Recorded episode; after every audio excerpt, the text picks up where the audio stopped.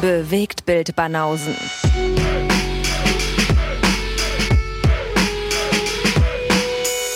Filme, Kino und Serien, bis ihr kotzt. Mindblowing. Eine neue Mindblowing-Episode der Bewegtbild Banausen. Meinst du, es wird mindblowing? Es ist immer mindblowing, oder findest du nicht? Ihr seid ja beim wichtigsten Filmpodcast in unserem Blog, also insofern In unserem Blog. Okay, bereitet das euch auf was vor. Stark eingeschränkt jetzt schon. Understatement ist doch unser Ding, oder? Ist das so? Wieso? Wolltest du erzählen, wie geil wir sind? Ja, bundesweit Do it. natürlich der wichtigste. Bundesweit der wichtigste. Ja. ja, vielleicht sogar international. Bisschen hochgestapelt jetzt auf jeden Fall. Bitte was? International, aber nur europaweit oder jetzt schon weltweit. Ja, ich höre halt zu wenig andere Podcasts, aber ich würde mal drauf wetten, dass es bestimmt welche gibt, die das, äh, die dann, ja, die es hauptberuflich machen und demzufolge wahrscheinlich noch einen Ticken mehr Leidenschaft reinstecken. Ticken mehr Leidenschaft als wir. Nee, wenn du Die drei Episoden die Woche aufnehmen. Ja, okay, stimmt Und schon. hier so viel Freizeit investieren und so einen krassen Output haben und immer noch so viel Spaß dran haben nach drei Jahren. Hey, ich kann mir sogar vorstellen, dass es Leute gibt, die das hauptberuflich machen, die nicht so viele Episoden aufnehmen. Ja, ja, die gibt's auf jeden Fall. Ja. Wo ist da die Gerechtigkeit? Oder? Und Ja. wir? Ja, wir sind halt am falschen Profi Ort. monatlich. Was soll der Scheiß? Ja, uns kriegt man ganz günstig. Im Normalfall sogar umsonst. Deswegen, ihr hört das jetzt wahrscheinlich via Spotify und Co. Ja, wir sind richtige billig Bitches. Aber die richtig geilen Episoden. Das sind die Supporter-Episoden, natürlich. Support-Episoden. Da geht's ab. da geht's ab. ist eigentlich genau das gleiche in grün, aber halt, Na, na, na, na, na. Das ist nicht. Das ist der OnlyFans-Account. Da gibt's äh, ja eben. einiges spektakuläreres mehr. Eigentlich dasselbe in grün, Junge, Alter. Mit, mit, was deine Marketingstrategien angeht, müssen wir echt nochmal drüber reden. ey. Da musste ich mal Also- zum Kurs schicken. Digga, äh, hallo? Ich hab, bin gerade damit eingestiegen, dass ich das ähm, dünn finde, zu sagen, wir sind der geilste Filmpodcast in unserem Blog. Mhm. Deswegen meinte ich ja, da ist mehr drin. Und jetzt unterstellst du mir, dass ich mit Marketing irgendwas falsch mache? Hast aber danach äh, wieder alles eingerissen, indem du gesagt hast, eigentlich verpasst ihr nichts bei den Support-Episoden. Nein, Das ist der gleiche Scheiß wie der, den ihr umsonst Siehst du? Und da beißt sich die Katze in den Schwanz, weil ich wollte ja weiterreden. Ich habe gesagt, das ist im Grunde das gleiche in grün. Und dann bist du mir schon ins Wort gefallen. Ich bin dir ins Wort Ja, gefallen. natürlich. Wann bin ich dir denn jemals ins Wort gefallen? Ja, stimmt, passiert nie. Ach, Lee, Thank you, friend. You're a very caring and thoughtful sidekick. ich mag dich. Ich bin der Sidekick. Du bist manchmal der Sidekick und manchmal bin ich dein Sidekick. Einigen wir uns darauf. Okay, ja. Das ist, äh, Einigen wir uns davon entschieden. hält Spuck hält dir ins Auge und blende dich. Genau, hält sich die Waage. Ja. Ja, ja, klar. Nee, also je nachdem, was hier los ist, ne? Ich glaube nicht, dass es bei uns einen gibt, der der Sidekick ist, Nee, oder? aber ich glaube, wir sind da ganz gut eingespielt, dass auch wenn wir mal Gäste haben, dass sich der eine mal vornehmend zurückhält, wenn er merkt, okay, die anderen beiden haben gerade ein interessantes Gespräch, weißt du, da mal ein bisschen, Ja, ja. ein bisschen zurückzustecken und dann Klar. mal wieder irgendwie äh, mal wieder reinzulabern an anderen Stellen. Insofern, das ist, glaube ich, bei uns ähm, gut ausgewogen. Will ich auch sagen. Aber es wäre auch schlimm, wenn wir nach 395.000 Episoden jetzt nicht ein bisschen eingespielt werden. Ja. Also hört, hört bloß nicht in den, äh, in den Unaired Pilot rein. Das ist nicht gut. Wirklich. Hard agree again.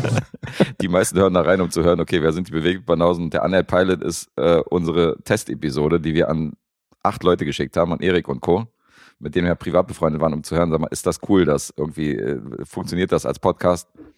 Und die meinten, ja, macht mal. Und wir hatten dann natürlich so spontan und tolle Schnapsideen, wie wir immer haben, haben gesagt, das stellen wir online, das Ding. Ja. Das ist die erste Episode. Wir Damit können, werden wir uns erstmal repräsentiert. wir können die auch rausnehmen. Nee, nee, wir werden die jetzt natürlich nicht rausnehmen, nachdem da tausend Leute gestreamt haben und so. Das ist ja, das ist ja Quatsch. Wir stehen ja zu unseren Anfängen, aber die sind halt nicht so, die sind halt nicht wirklich gut. Da waren wir noch so, da waren wir noch ganz schüchtern. Naja, also dann. All right then. Fuck it. Ja, Wishmaster weiß Bescheid. fuck it. Aber jetzt, jetzt sind wir Pros. Ja, absolut. Und der beste Podcast auch, Hier geht nie was schief. aus, auch außerhalb unseres Blogs. Nee, hier geht nie was schief. Wir sind absolut ja, Mhm. Vollprofis. Vollprofis am Werk. Mhm. Das ist korrekt. Und eine neue Folge, ein neues Punkteraten, sag ich mal. Ja. Ähm, ich finde es ganz interessant. Unser Supporter Olli, erstmalig dabei beim Punkteraten. Und schönen Gruß an ihn. Legt einen mega Job hin. Ja? Der mischt da oben mit und äh, als wäre er schon immer dabei gewesen. Also der, Ja. der tippt, äh, tippt gut. Okay. Ja, geil. Also nur weil man es hört, heißt es nicht, dass man gut tippt, aber äh, Olli ist für seinen Einstand ist er da, ist er da definitiv ein Kandidat, eventuell am Ende an der Spitze zu stehen. Wir sind gespannt und drücken die Daumen. Das wäre doch mal was, wenn es nicht Erik wird. Ja, ist doch mal cool, wenn man andere aufmischt. Aber Erik ist es nicht immer. Also es war ja auch schon Markus die letzten Male, Dennis, Nee, stimmt, aber Erik ist immer mit oben dabei. ja. Erik ist immer mit oben dabei. Aber, Aber Erik ist ist ja gehandicapt, weil er zwei Episoden nicht tippen darf. Diesen Monat. Ach du Scheiße. Ja. Das ist natürlich, das habe ich natürlich gesagt, dass du logischerweise nicht die Episode, die Support-Episode tippen kannst, wo du mit bei warst. Hm, wie lange geht die denn? das wäre ein bisschen unfair. Und dann habe ich überlegt, ob wir ihn tippen lassen für die nächste Episode, die wir noch nicht aufgenommen haben. Mhm. Aber dann beeinflusst er die Länge vielleicht. Weißt du, dann Ach. fehlen ihm noch drei Minuten und dann labert er drei Ach, du Minuten vor sich hin. davor tippen lassen? Ja, ja, genau. Ja, aber Und das dann labert er- erstmal hinkriegen. Dann Alter. labert er drei Minuten, um dann die Episodenlänge zu ziehen, um seine Zeit zu treffen. Das halte ich nicht für machbar. Aber Manipulation ist möglich. Ich traue das Erik nicht zu. Ach so? Ja. Weil er doof ist? Es ist geil, dass du natürlich in die Richtung gehst. Nein, Alter. das ist einfach nur eine Frage. Nein, weil ich ihn für einen guten Menschen halte. Lee hat gesagt, du bist doof. nicht mal ansatzweise, aber gut. Ah, ja. Mhm. ja, wir sind gespannt, wie das Punkteraten weitergeht. Aber auch wenn Erik zwei Episoden aussetzt, hat er trotzdem die Chance, da zu gewinnen. Das ist so ist ja nicht. Also es gibt ja auch ein paar Kandidaten, die legen hier drei, vier Nuller-Runden hintereinander hin. Ettenbaum tippt jedes Mal fleißig und steht, glaube ich, bei zwei Punkten gerade in diesem Monat. Also so richtig gut, richtig gut der September bei dir. Respekt. Oh also das sind so meine. Ja, es tut, mir, bewegt sich es tut mir leid. Also falls er irgendwie immer auf mich sitzt, dann tut's mir jetzt leid, weil ich habe ja diesen Monat wirklich schon das ein oder andere Mal verkackt. Siehst du, ich habe eine Episode, wo ich gewonnen habe, da hat niemand auf mich getippt. Kein einziger hat meinen Namen da angegeben. Das war maximal unentschieden. Und natürlich kriegt er da wenig Punkte. Da sind irgendwie drei Punkte über den Ladentisch gegangen, weil äh, niemand glaubt an mich. Naja, wo kommt das wohl her? Das ist ja auch ein Erfahrungswert. Aber mittlerweile habe ich doch schon ein paar Siege eingefahren. Was ist denn da los? Hm, War ja auch ganz knapp. Sind schon ein paar, Alter. Ja, war ja auch, war ja auch, naja, ich meine jetzt hier so Ja, ja, einzelne. Tagessiege. Ja. Mhm. Gut. Aber genug vom Punkteraten. Wir sind ja nicht dafür da. We should prepare for the party. I hope nobody comes. Ich hoffe, niemand Ey. hört zu bei dem Gestammel. Warum nicht, Alter? Ich finde, bis jetzt ist es ja schon das hier. How can people not like us? That was awesome. Jetzt schon, ja? Klar. Da sind ja die Ansprüche niedrig. Sind sie das nicht immer? Also bei mir voll. Bei dir voll, ja? Ich habe immer so die besten Ambitionen, aber bereite mich auf den Worst Case vor. Ja, stimmt. Also, Du dann gehst ist ja auch meistens mit der Enttäuschung. ran, ne? ja. logisch, dann ist es mit der Enttäuschung nicht so. Ja, ich wir Stimmt. schon, haben wir schon drüber unterhalten. Ich mag ja diese Einstellung nicht so. Ich bin ja, weil so werden, glaube ich, keine, so werden, glaube ich, keine hohen Ziele erreicht und so werden, glaube ich, keine, Na, danke. ja, so werden keine Weltrekorde gebrochen. Was soll ich dir sagen, wenn einer sagt so, oh, ich freue mich, wenn ich hier einmal im Kreis gelaufen bin, die 100 Meter, so. Ich muss gar nicht schnell sein. Was? Nee, Alter, du sollst einfach auf den Worst Case vorbereitet sein. Das heißt nicht, dass du darauf hinarbeiten sollst. Aber Dabei, du bist doch auch so ein Kandidat für Bare Minimum, wenn es um Arbeitsaufwand geht. Arbeitsaufwand ist ja was anderes. Aber so die Latte niedrig setzen, jetzt niedrige Ansprüche, da Ich bin ich kein Freund von. Ja, ja, aber siehst du, ich finde, zu der Mentalität gehört halt auch eine Bereitschaft, ein bisschen mehr Arbeit rein zu investieren. Aber gut ist doch, wenn man wenig Arbeit investiert, aber viel erreicht. Ja, das ist halt. Was meinst du, warum ich DJ geworden bin? Verstehst du? eben. Zwei Tage die Woche arbeiten und mehr verdienen als so ein, so ein Typ, der sich zu einer Kfz-Werkstatt den, äh, den Buckel abarbeitet und einen Rückenschaden hat mit 35. Ich meine, das war der Plan. Mhm. Dass ich den Job auch liebe und dass ich Musik mag, das ist, äh, das Ja, ja. ist so zwei Fliegen mit einer Klappe. Das ist ein guter Nebeneffekt. Aber das Konzept ist ja eben mit wenig möglichst Arbeit weit kommen. Ja. Und ich finde, das machen wir im Podcast nicht. Im Gegenteil. Na, wir sind aber schon, aber wir sind schon sehr ambitioniert. Also gerade wenn du das Quiz, Ja, aber das meine ich so? ja. Es ist ja nicht so, als würden wir, weil wir könnten ja auch sagen, ja, okay, Wir wir, stellen jedem fünf Fragen ja, genau. und gut ist so. ja, genau, also das genau. ist es ja nicht. Wir orientieren uns ja nicht am so wenig Arbeitsaufwand wie möglich. Aber weißt du warum? Weil es uns Spaß macht. Wäre das wieder irgendwas, was uns keinen Spaß machen würde, dann würden wir diese fünf Fragen bringen und würden sagen so, boah, Alter, okay, komm, lass uns das mal irgendwie. so sieht dann das Finale aus, bringen. weil wir da dann keinen Bock mehr haben. Im Gegenteil, von dir kommen ja hier, ja, ja. kommen ja ständig irgendwelche Ideen, wo du sagst, oh, ich habe noch eine Idee für später. Mhm. Das machen wir so und so. Dann machen wir Bogenschießen und so. Ja, Dann genau. Irgendwelche Inputs, die wir bisher noch nicht gemacht haben. Seid gespannt, lasst euch da, äh, da wird noch einiges passieren in den, in den nächsten Runden. Da werden natürlich noch Spielchen dazukommen. Mhm. Und wir machen es ja immer so beim Bash. Je weiter die Runden dann voranschreiten, desto mehr Spiele werden das. Also, desto länger wird doch der Hörspaß für euch. Ja. Und der Sehspaß. Und der, und der Stress für die Beteiligten auch. Und der Stress für die Beteiligten, richtig. Ja, die Kandidaten, die sind ja immer schon am Zittern. Ja, die haben ja schon zugegeben, dass da eine Menge Wasser zwischen den Beinen den Stuhl runterläuft. Mhm. Oder was auch immer es ist. Eine Mischung aus Wasser und Das wollen wir Urin. gar nicht wissen. Ah, okay. Ich hab's gesagt. What I did was terrible. I'm truly sorry. Sehr gut. Entschuldigung für dieses Bild. Ja. Gut. Was hältst du davon, wenn wir heute Filme und Serien rezensieren und ja, ist ja ähm, verrückte Idee. damit unseren Podcast füllen? ja, guter, das, guter Plan. ist das geil oder was? Ja, ich dachte, deswegen sitzen wir hier. Aber ist auch nett, einfach so zu plaudern. Ich wollte gerade sagen, deswegen sitzen wir hier. Hast mich gerade wieder ein bisschen enttäuscht. Ich dachte, wir sitzen hier, weil wir Freunde sind. Geil, immer auf Krawall gebürstet, ey. Schön. Wieso der Krawall? Aber gut, wir können gleich weitermachen mit dem Krawall, weil ich musste neulich ein bisschen Krawall runterschlucken, ähm, als du mal wieder so völlig nebensächlich gedroppt hast, dass du eine Serie geguckt hast und dann gesagt hast, die hatte ich nicht gezeigt und ich nur innerlich meinen Kopf geschüttelt habe, aber diesmal nicht irgendwie eine Diskussion entfachen wollte. Weil genau diese Serie rezensiere ich jetzt, die du, äh, wenn ich das richtig verstanden habe, nach einer Episode abgebrochen hast, was ich wiederum überhaupt nicht verstehen kann, weil die einfach zu gut dafür ist. Und das ist Gaslit aus dem Jahr 2022. Mm, Ach, das ist geil, ey. Das ist so lustig. Dir wirft man irgendwie so eine, so eine halbe Information hin und du machst daraus so eine Bildzeitungsstory. Die hatte ich nicht gezeigt, hast du gesagt. Ja, ich habe den Piloten geguckt und der hat mich nicht wirklich gezeigt, das stimmt. Das war deine Aussage. Ja, aber ich war natürlich super neugierig, weil äh, klar, also dass das Potenzial hat, das äh, war trotzdem zu sehen. Mhm. Aber so irgendwie hätte ich halt erwartet, weil bei dem Regisseur und äh, den Schauspielern so, hätte ich halt gedacht, dass ich da sofort voll hooked bin. Und das war es einfach nicht. Und ja, was war jetzt falsch an meiner Aussage? Dass ich die damit gleich scheiße fand. Nee, das habe ich nicht. Ich hab, in keinem Wort habe ich das Wort Scheiße Ah, erwähnt. ja, okay, ich habe dich zitiert, indem du gesagt hast, das hatte ich nicht gezeigt. Ja, okay. Ja, Entschuldigung, ja. Ich habe ja, ich habe ja versucht, dich äh, genauso zu Nein, zitieren, äh, wie du, wie du. ja, äh, aber das hast du nicht gemacht, hast. weil du hast eine Menge dazu interpretiert, weil du ja gesagt hast, dass du das nicht verstehen kannst, weil die Serie halt einfach mal richtig gut ist. Und an dem Punkt war ich ja noch nicht. Ich war ja noch lange nicht an einem Punkt, wo ich hätte beurteilen können, ich finde das gut oder nicht gut. äh, finde ich halt komisch, weil ich finde, nach 20 Minuten der ersten Episode weißt du, dass du hast hier eine richtig gute Serie vor dir. Bin ich halt der Meinung. Und du hast am Anfang schon Okay. gesehen, okay, du hast krasse Schauspieler, du hast eine gute Handlung, du hast eine coole Story und ich fand super interessant, also von Anfang an. Das ist jetzt nicht so eine Serie, die sich nach der dritten, vierten Folge erst entfaltet, sondern ich finde, dass man sehr früh das Potenzial sieht. Und entweder man mag es oder man mag es halt nicht. Okay, ja gut, dann mochte ich das halt nicht. Aber das, deswegen ist das doch noch kein Urteil darüber, ob ich die Serie gut oder schlecht finde. Das habe ich auch nicht gesagt. Ich habe nur gesagt, dass sie dich nicht gezeigt hat. Und das ist ja für mich schon Enttäuschung genug. Ist ja gut jetzt. Ja. Dann erzähl mal, was Ich man, hätte halt man gerne, daran dass wir, ich hätte finden gerne, dass wir beide Sachen gut finden und nicht nur einer von uns. Ja, passiert auch oft genug. Ja, aber da tut nur mal mein Herz weh. Ja. Ich würde dazu halt lieber erst was sagen, wenn ich die vollständig gesehen habe. Aber wirst du nicht. Das ist nicht auszuschließen. Aber es gab auf jeden Fall einfach wirklich ausreichend bessere Alternativen in dem Moment für mich. You don't like. You don't like the Yabba? You don't like the Jabba?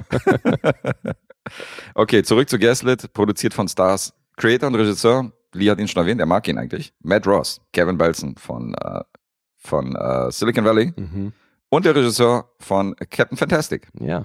den wir neulich rezensiert haben für unseren Kumpel Markus. Äh, an den Drehbüchern haben sechs verschiedene Autoren mitgewirkt. Die werde ich jetzt nicht nochmal einzeln aufzählen. Das ist ja bei Serien immer so ein Ding, dass jetzt nicht ein Autor, also selten ein Autor durchgängig die Drehbücher verfasst, sondern dass das meistens mehrere sind. Aber er, also Matt Ross war auch Creator der Serie. Ne? Ja, Matt Ross war der Creator und ähm, der war auch der Regisseur von allen Folgen, was ja auch schon ungewöhnlich ist, weil normalerweise gibt man Mhm. das ja auch öfter mal ab, dass man eine Folge jemand anders inszeniert oder der äh, Creator vielleicht die Pilotfolge inszeniert und danach nicht mehr, hat man ja auch oft gesehen. Ja, oder dass der Creator dann einfach Showrunner ist Oder so. und die Regie übernehmen andere Leute. Ja, gibt's auch oft. In Aber das, der war hier wahrscheinlich alles in einem, ne? Der ist bestimmt auch Showrunner gewesen. Äh, Gehe ich auch davon aus, dass der hier Showrunner war. Das habe ich jetzt nicht rausgeschrieben, aber ich denke mal auch, Mhm. dass er da involviert war. So, das ist eine Serie, wie schon andere Filme äh, behandelt haben. Es geht um die Watergate-Affäre. Und hier wird das Ganze seziert, die sich in den äh, 70ern zugetragen hat. Aber diesmal halt nicht aus der POV der äh, Optik-Journalisten, wie zum Beispiel in dem Film ähm, All the President's Man, Mhm. sondern hier werden halt viele Charaktere gezeigt, die links und rechts in dieses Spinnennetz halt da involviert waren und die am Ende zum Sturz des US-Präsidenten Nixon geführt haben. Und alle, die da so ein bisschen involviert haben, werden hier beleuchtet. Da ist ganz vorne mit dabei John und Martha Mitchell. John Mitchell war damals Justizminister und er leitete auch das Wiederwahlkomitee von Nixon, was etwas prekär war, weil die nämlich damals irgendwie äh, in vollen Gange waren, die äh, Wiederwahl von äh, Präsident Nixon irgendwie anzu, anzukurbeln. Seine Frau, sehr redefreudig, Martha Mitchell, und hält auch in Interviews und TV-Auftritten, ist oft im Fernsehen zu sehen, äh, tingelt so durch die Shows und durch Talkshows, wird interviewt und hält halt mit ihrer Meinung oft nicht hinterm Berg, wie sie es eigentlich sollte als äh, Politikerfrau. Und ähm, die lässt das eine oder andere Mal auch droppen, dass sie nicht äh, immer großer Fan ist von Nixons Politik, was natürlich prekär ist, wenn ihr Mann für, äh, für ihn arbeitet. Mhm. Und der findet das auch oft nicht cool. Und äh, das führt in einer Folge zum unfassbaren Akt, dass ähm, John Mitchell seine Frau einsperren lässt und von Securities ziemlich hart dann ein Motelzimmer überwachen lässt und äh, die nicht rausgelassen wird von denen. Ja, ich finde, das ähm, ist im Piloten schon gut rausgekommen. Und das mochte ich tatsächlich auch an der Serie, Mhm. die Dynamik zwischen den beiden. Also halt, wie die sich auf Augenhöhe begegnen, weil sie halt auch nicht zulässt, dass er sich in irgendeiner Form über sie stellt. Ja. Und die Dynamik, die dadurch entsteht, gerade auch natürlich in Verbindung mit der Zeit und seiner Position, ist schon sehr interessant. Absolut. Weil wenn er ja zum Beispiel auch eine knallt in so einem, in so einem Affekt, knallt sie halt auch sofort zurück. Das ist im Piloten, ja. Genau. Und die sind halt, und du merkst halt auch, die, also die schlafen immer noch miteinander, die lieben sich auch irgendwie, Hm. aber hassen sich auch gleichzeitig. Das Genau, so diese, das diese meine ich. Das ist eine ganz abgefahrene Beziehung, die die haben. sehr ambivalente Beziehung. Die beiden werden gespielt von, ähm, er wird gespielt von Sean Penn. In einer ziemlich krassen Maske, also ungefähr äh, dreieinhalb Stunden in der Maske jeden Tag, weil Fatsuit und auf alt geschminkt und kaum, kaum wiederzuerkennen. Und äh, sie wird gespielt von Julia Roberts, also zwei absolute Hochkaräter in den Hauptrollen. Die spielen diese Mitchells, wo äh, eigentlich die Serie auch ein ziemliches Augenmerk drauf hat, aber halt nicht nur. Und das finde ich halt sehr interessant, dass die Serie halt auch andere Charaktere beleuchtet. Unter anderem geht's ja Aber- auch Also im Piloten wirkte das so, als würden die beiden schon im Fokus stehen. Wenn man es jetzt auseinanderfummeln würde, ja, aber du hast später auch Folgen, die sich auf andere Charaktere konzentrieren, wo Ah, okay. die dann so ein bisschen in den Hintergrund geraten. Aber ich meine, wenn du jetzt jemanden als Hauptrolle oder als zentrale Rolle dieser Serie bezeichnen würdest, dann wären es wahrscheinlich die Naja, beiden. klar haben die auch mit den beiden geworben, natürlich. Logisch, ja, klar. Ja. Das Wie viele. Episoden sind das denn? Das sind acht Episoden gewesen. Okay. Eine Episode geht circa eine Stunde und ich werde mal jetzt noch ähm, auflisten, wen wir hier noch am Start haben. Dan Stevens, Hm. der wird als Anwalt im Weißen Haus eingespannt. Und den spannt man eigentlich nur ein, um ihn danach auch zum Sündenbock zu machen. Mhm. Weil der wird, nachdem das Ganze irgendwie äh, den Bach runtergeht, wird er dann nach vorne geschoben und dann heißt es, ist alles auf seinem Mist gewachsen. Okay. Und äh, im Weißen Haus sehen wir auch unter anderem seinen Legion-Kollegen, Hamish Linklater, der spielt eine Rolle. Patton Oswald ist in diesem Weißen Haus-Szenario äh, einer, der, äh, einer der Leute, die da was zu sagen haben. Ned Faxon ist wieder dabei. Mhm. Und äh, die Rolle von Dan Stevens lernt dann eine Stewardess kennen, die wird gespielt von Betty Gilpin. Okay. und lernt sie dann auch äh, lieben.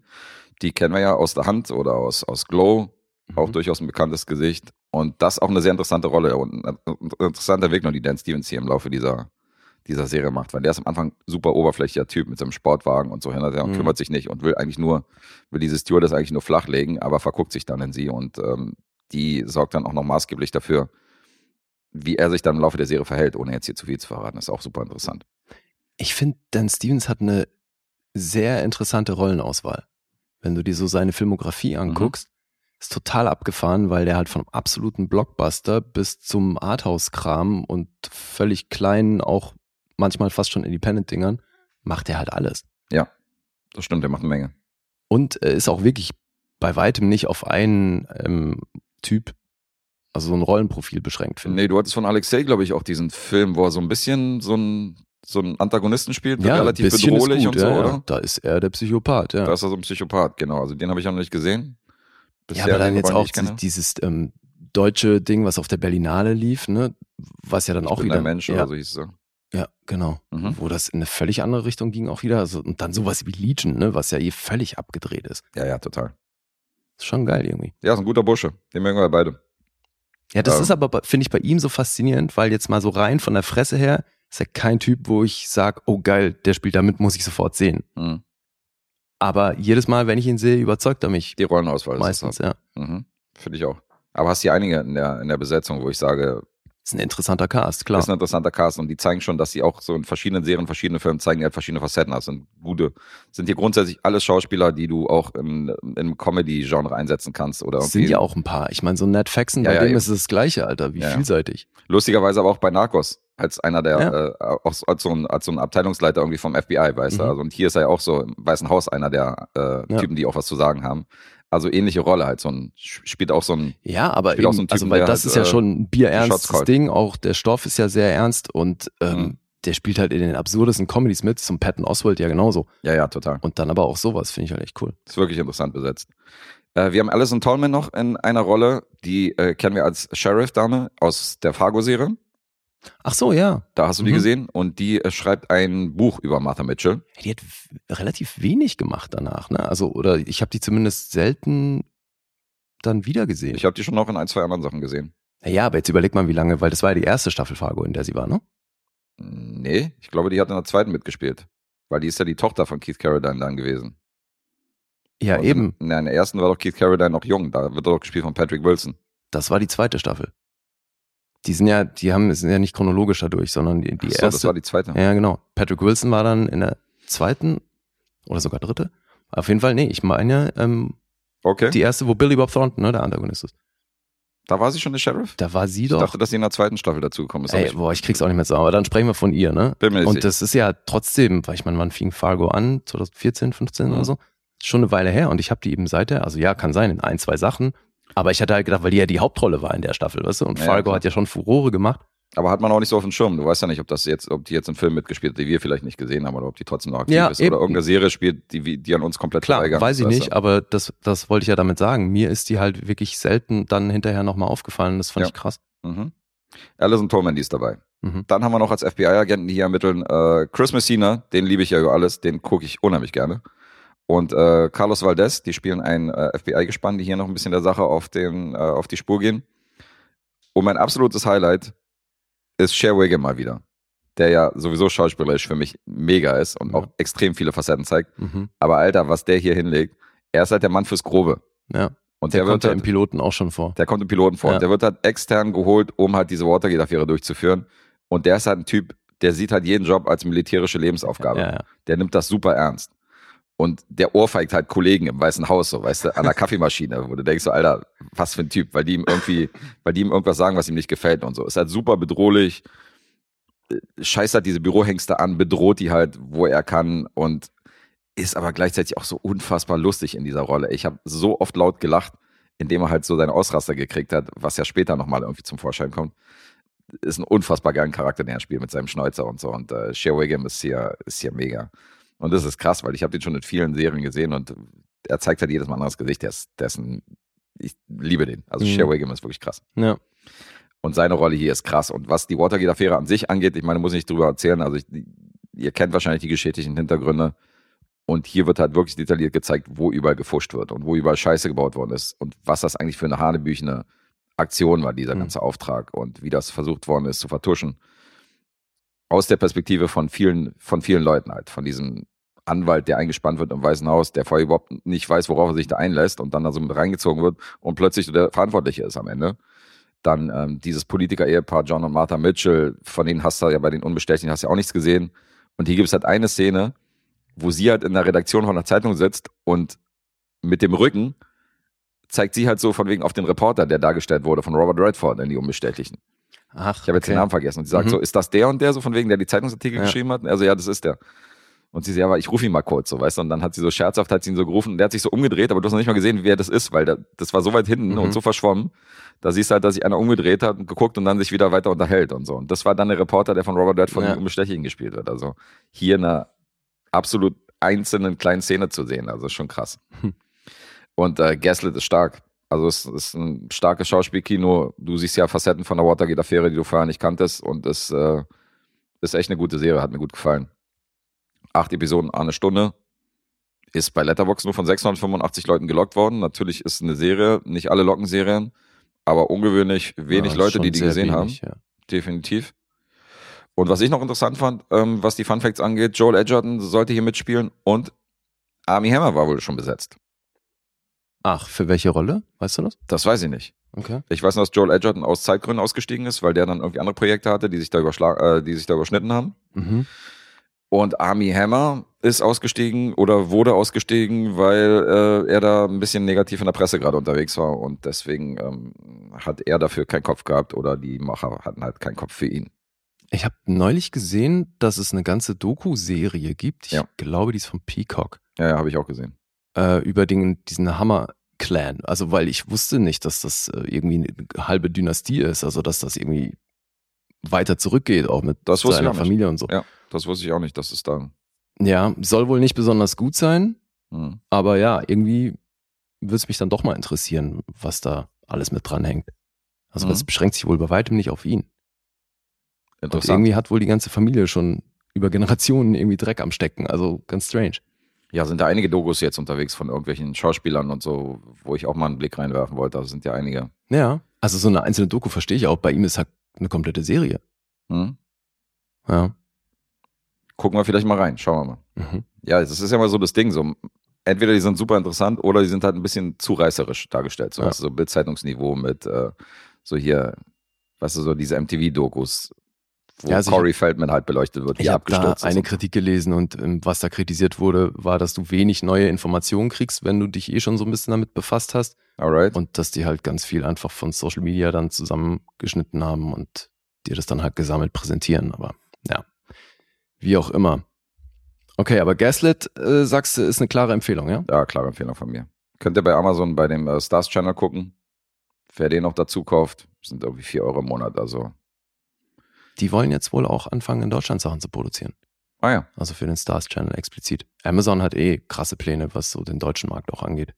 Ja, da sind ja Da ein paar gute kommt- Serien unterwegs. Ja, ja, kommen dieses Jahr äh, noch einige und nächstes Jahr vor allem. Ach, siehst du, wo ich bei Amazon, bei Prime bin, ähm, kann ich die Punkte nachrechnen für äh, Kevin Can Fuck Himself. Ach, also beide Staffeln schon gesehen? Nee, Oder? ich habe nur Ah, die okay. erste gesehen bis jetzt und Ja. äh, habe mir die mal angeguckt. Die hast du ja hier schon vor einiger Zeit rezensiert, das ist ja wirklich Mhm. Ewigkeiten her. Und äh, habe mir auch deine Rezension mal angehört und find's, Das hat was, oder? ja, ich finde zum Teil war ich deiner Meinung, aber ähm, ich bin nicht bei deinen 7,5 Punkten aus einem Grund. Diese Sitcom-Szenen Mhm. sind unerträglich. Mhm. Die sind wirklich schlimm. Ja. Das ist einfach mal, die, also die Sitcom-Szenen sind die schlimmste Sitcom, die ich jemals gesehen habe im Fernsehen. Mhm. Und etwas, was ich mir niemals freiwillig angucken würde. Bin ich voll bei dir. Dieser Typ, der da ins Zentrum gelegt wird, äh, also Kevin himself, Ja. der ist, der ist abartig. ja, man hasst den halt. Ja, mit seinen hochgegelten Haaren und dieser schielende, dicke Vollidiot, äh, also mal abgesehen davon, dass er dann nur Scheiße baut, aber schon die Optik von ihm und wie er redet und wie laut er ist, geht mir halt so auf die Nerven. Und dann aber, wenn es so hinter die Kulissen geht, wenn dann die Tonalität sich ändert, wenn sie diesen, dieses Sitcom-Wohnzimmer verlässt und so, Ja. dann wird die Serie richtig interessant. Mhm. Und der Ansatz und die Idee ist natürlich mega. Schon, ne? Also, es ist schon Ja. super interessant und sehr kreativ, muss ich, muss ich definitiv meinen äh, Hut vorziehen.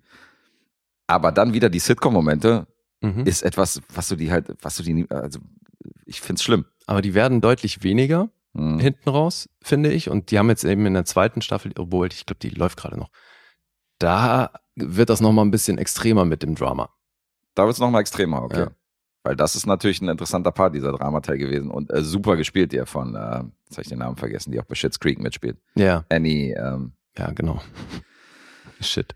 Aber es macht, Annie sie, Shit. okay, nennen wir sie Annie Shit. macht sie echt gut. Ja. Ja, ja, die äh, spielt das super. Ich finde es ja auch spannend, dass Kevin der Einzige ist, den du halt nie außerhalb des Sitcoms-Szenario siehst. Ja, außer in der letzten Folge. Weil da gibt es ja etwas, so, wo die Polizei dann involviert ist. Da ist er ja praktisch außerhalb so ein bisschen, so, so ganz kurz. Ja, Ja, äh, sieht man ihn im Bild, in, in den Dramamomenten quasi? ja, ich glaube ja. Sicher? Okay. Also ich bin mir nicht sicher, ob es der Drama-Moment war oder ob die das eingebaut haben, die Sitcom. Aber da war es so, dass das hatte eine ernste Tonalität. Okay. Aber gut, ich will jetzt Ja. nicht, ich will jetzt nicht äh, eine Szene verraten, wo die da irgendwie Ja, mit involviert ist. Aber es ist eine geile Idee, aber ist halt wirklich schwer zu ertragen, wenn dann diese Sitcom-Momente kommen. Aber du hast in deiner Rezension auch gesagt, ähm, dass, ähm, dass diese Sitcom-Momente dann eine andere Tonalität kriegen. Indem du weißt, was im Hintergrund abgeht, siehst du das natürlich auch aus einer dramatischen Sicht. Und das ist nicht so lustig, wie wenn du ein normales Sitcom Nee, guckst, nee. sondern in dem Moment denkst du so, okay, die arme kleine Maus, so Das weißt ist der du, Punkt. in Es diesem Moment. packt halt noch mehr auf ihr Leid drauf, wenn Richtig. du diese Sitcom-Momente erlebst. Das ist schon irgendwie eine abgefahrene Idee. Das ist wiederum interessant und super schwer für mich zu bewerten, aber ich bin dann letztendlich bei 6,5 gelandet, weil mich wirklich die Sitcom-Momente genervt haben Mhm. und ich auf die Drama-Momente gewartet habe, die ich wiederum gut fand. Aber die Sitcom-Momente funktionieren ja ohne das andere nicht. Also die, Mhm. Die Handlung würde ja nicht funktionieren, wenn er kein Arschloch wäre, oder wenn er nicht unerträglich wäre.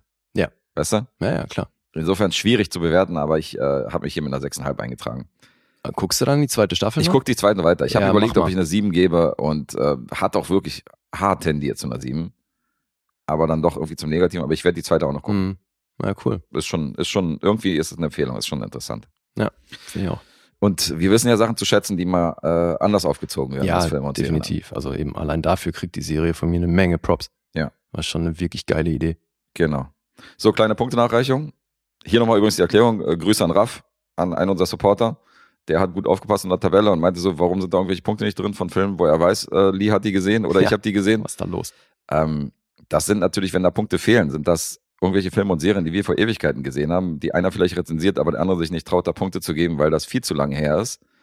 Und wenn wir offiziell dann Punkte nachrechnen, weil wir die Filme aktuell gucken, die der andere rezensiert hat, dann werden die normalerweise in die Tabelle eingetragen. Ah, nicht, nicht wundern, dass da vielleicht teilweise Punkte fehlen. Aber auch immer schön die Augen offen halten und gucken, ob da die Tabelle, ob das alles stimmt Ja, sehr cool. was wir machen, sehr nice. So, genug abgelenkt hier. Äh, zurück in der Spur, was Gaslit angeht. Ich kann dann zu dem Punkt überleiten, weil viel mehr habe ich hier nicht. Ist eine geile Serie, kann ich nur empfehlen. Geile Schauspieler. Cool gespielt von Sean Penn und Julia Roberts. Geile Maske bei Sean Penn. Er spielt den ja auch nicht so. Also auch wenn die Maske so krass ist, spielt er ihn ja relativ zurückhaltend und dezent, weil er ist kein lauter Typ Mhm. dieser John Mitchell, sondern er redet halt immer relativ leise und bedacht und wenn er flucht, dann flucht er mehr so in sich hinein und so und er ist nicht so, also er macht nicht mit dieser Maske jetzt so einen übelsten Scarface-Move, so, weißt Mhm. du, dass er jetzt so total extrovertiert ist, sondern er spielt ihn auch noch ziemlich geil und das gefällt mir auch ganz gut, dass der, ähm, dass der ein bisschen konträr zu dieser spektakulären Maske ihn selber halt relativ dezent darstellt, diesen John Mitchell und sehr berechnend und sehr rational. Schon cool. Äh, Gaslit, 2022. Kommt zu den Punkten. IMDb ist bei einer 7,3. Bei Metacritic habe ich die Bewertung äh, 70 gefunden. Mhm. Rotten Tomatoes 7,4. Und ähm, 3,7 von 5 gibt es vom Publikum. Und Letterboxd gibt äh, Gaslit eine 3,5. Aber wie gesagt, nur 685 Leute gelockt. Ja, trotzdem alles jetzt nicht wahnsinnig prall, ne? Mhm. Ich glaube, du bist besser. Ich sag 8,5. Besser ja, aber nicht so besser. Halben Punkt zu hoch. Echt? Wow, ich habe noch zu 9 tendiert. Oh, nee, ist eine 8. Okay. Das ist eine 8, ist wirklich eine gute Serie, aber 9 wäre ein bisschen zu viel des Guten. Also okay dann okay. hast du nochmal. ja, Glück gehabt. Ja. Okay, cool, dann äh, bringe ich jetzt auch eine Serie. Nice. Ja, Vielleicht. gibt Nice. zwei Staffeln. Und es ist noch nicht klar, ob es eine dritte geben wird. Eigentlich könnte das wahrscheinlich so auch zu Ende sein und es wäre fein. Mhm. Es war von Anfang an noch nicht mal sicher, ob es überhaupt eine zweite geben wird. Und jetzt äh, sind die da gerade so ein bisschen im, Lim äh, im, im Zwischending und warten drauf, ob da jetzt noch eine Ansage kommt. Aber einigermaßen erfolgreich. Im Original von HBO Max, hierzulande auf Amazon zu sehen, The Flight Attendant. Oh, cool. Das ist eine der Serien, wo ich wirklich mit mir selbst immer hader, ob ich die angehe oder nicht angehe, aber vielleicht äh, bin ich nach deiner Rezension jetzt schlauer. Ja, Weil da hört man ja auch so Verschiedenes, aber auch von vielen Seiten, dass die sagen, die ist richtig gut. Insofern bin ich mal gespannt, was du sagst. Ja, also die hat auch Preise eingeheimst und äh, bringt insgesamt auf gut fünf Preise, aber 60 Nominierungen und hat jetzt auch einen Emmy gewonnen. Äh, nicht dieses Jahr, glaube ich, äh, letztes Jahr. Allerdings äh, für die Titelmusik. Ach Also- so, okay.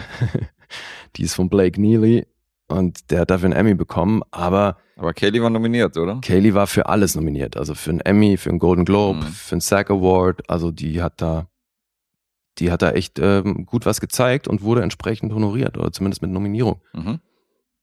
Und ja, die ist mir am Anfang hier auch wirklich positiv aufgefallen, weil die muss hier schon echt richtig was spielen.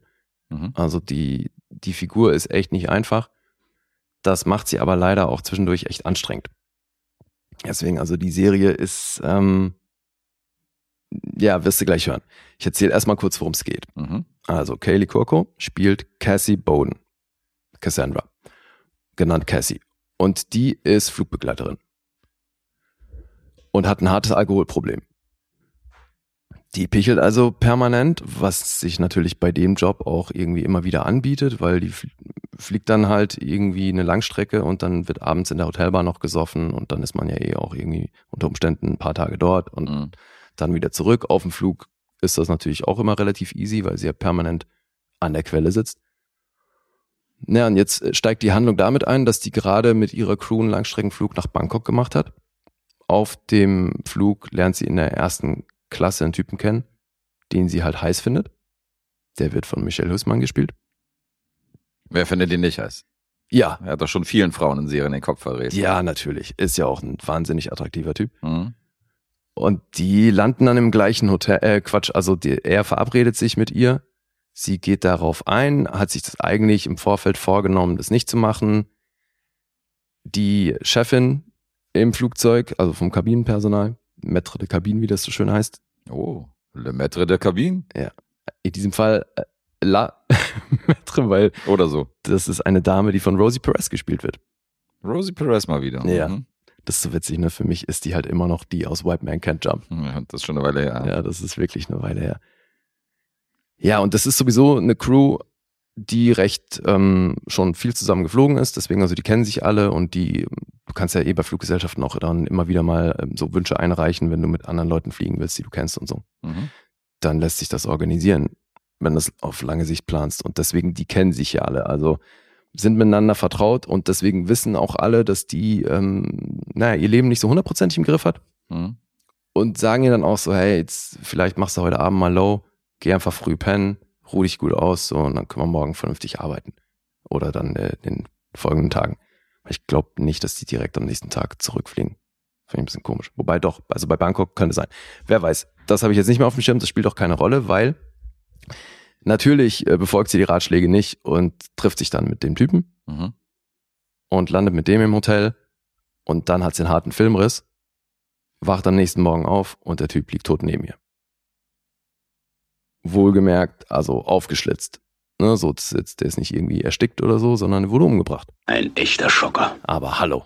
Was für ein Schocker, Alter. Ja. Und das in Bangkok und sie ist halt völlig verkatert und verschallert und äh, hat da diese Leiche neben sich und hat dann natürlich tierisch Schiss, die Polizei zu rufen Mhm.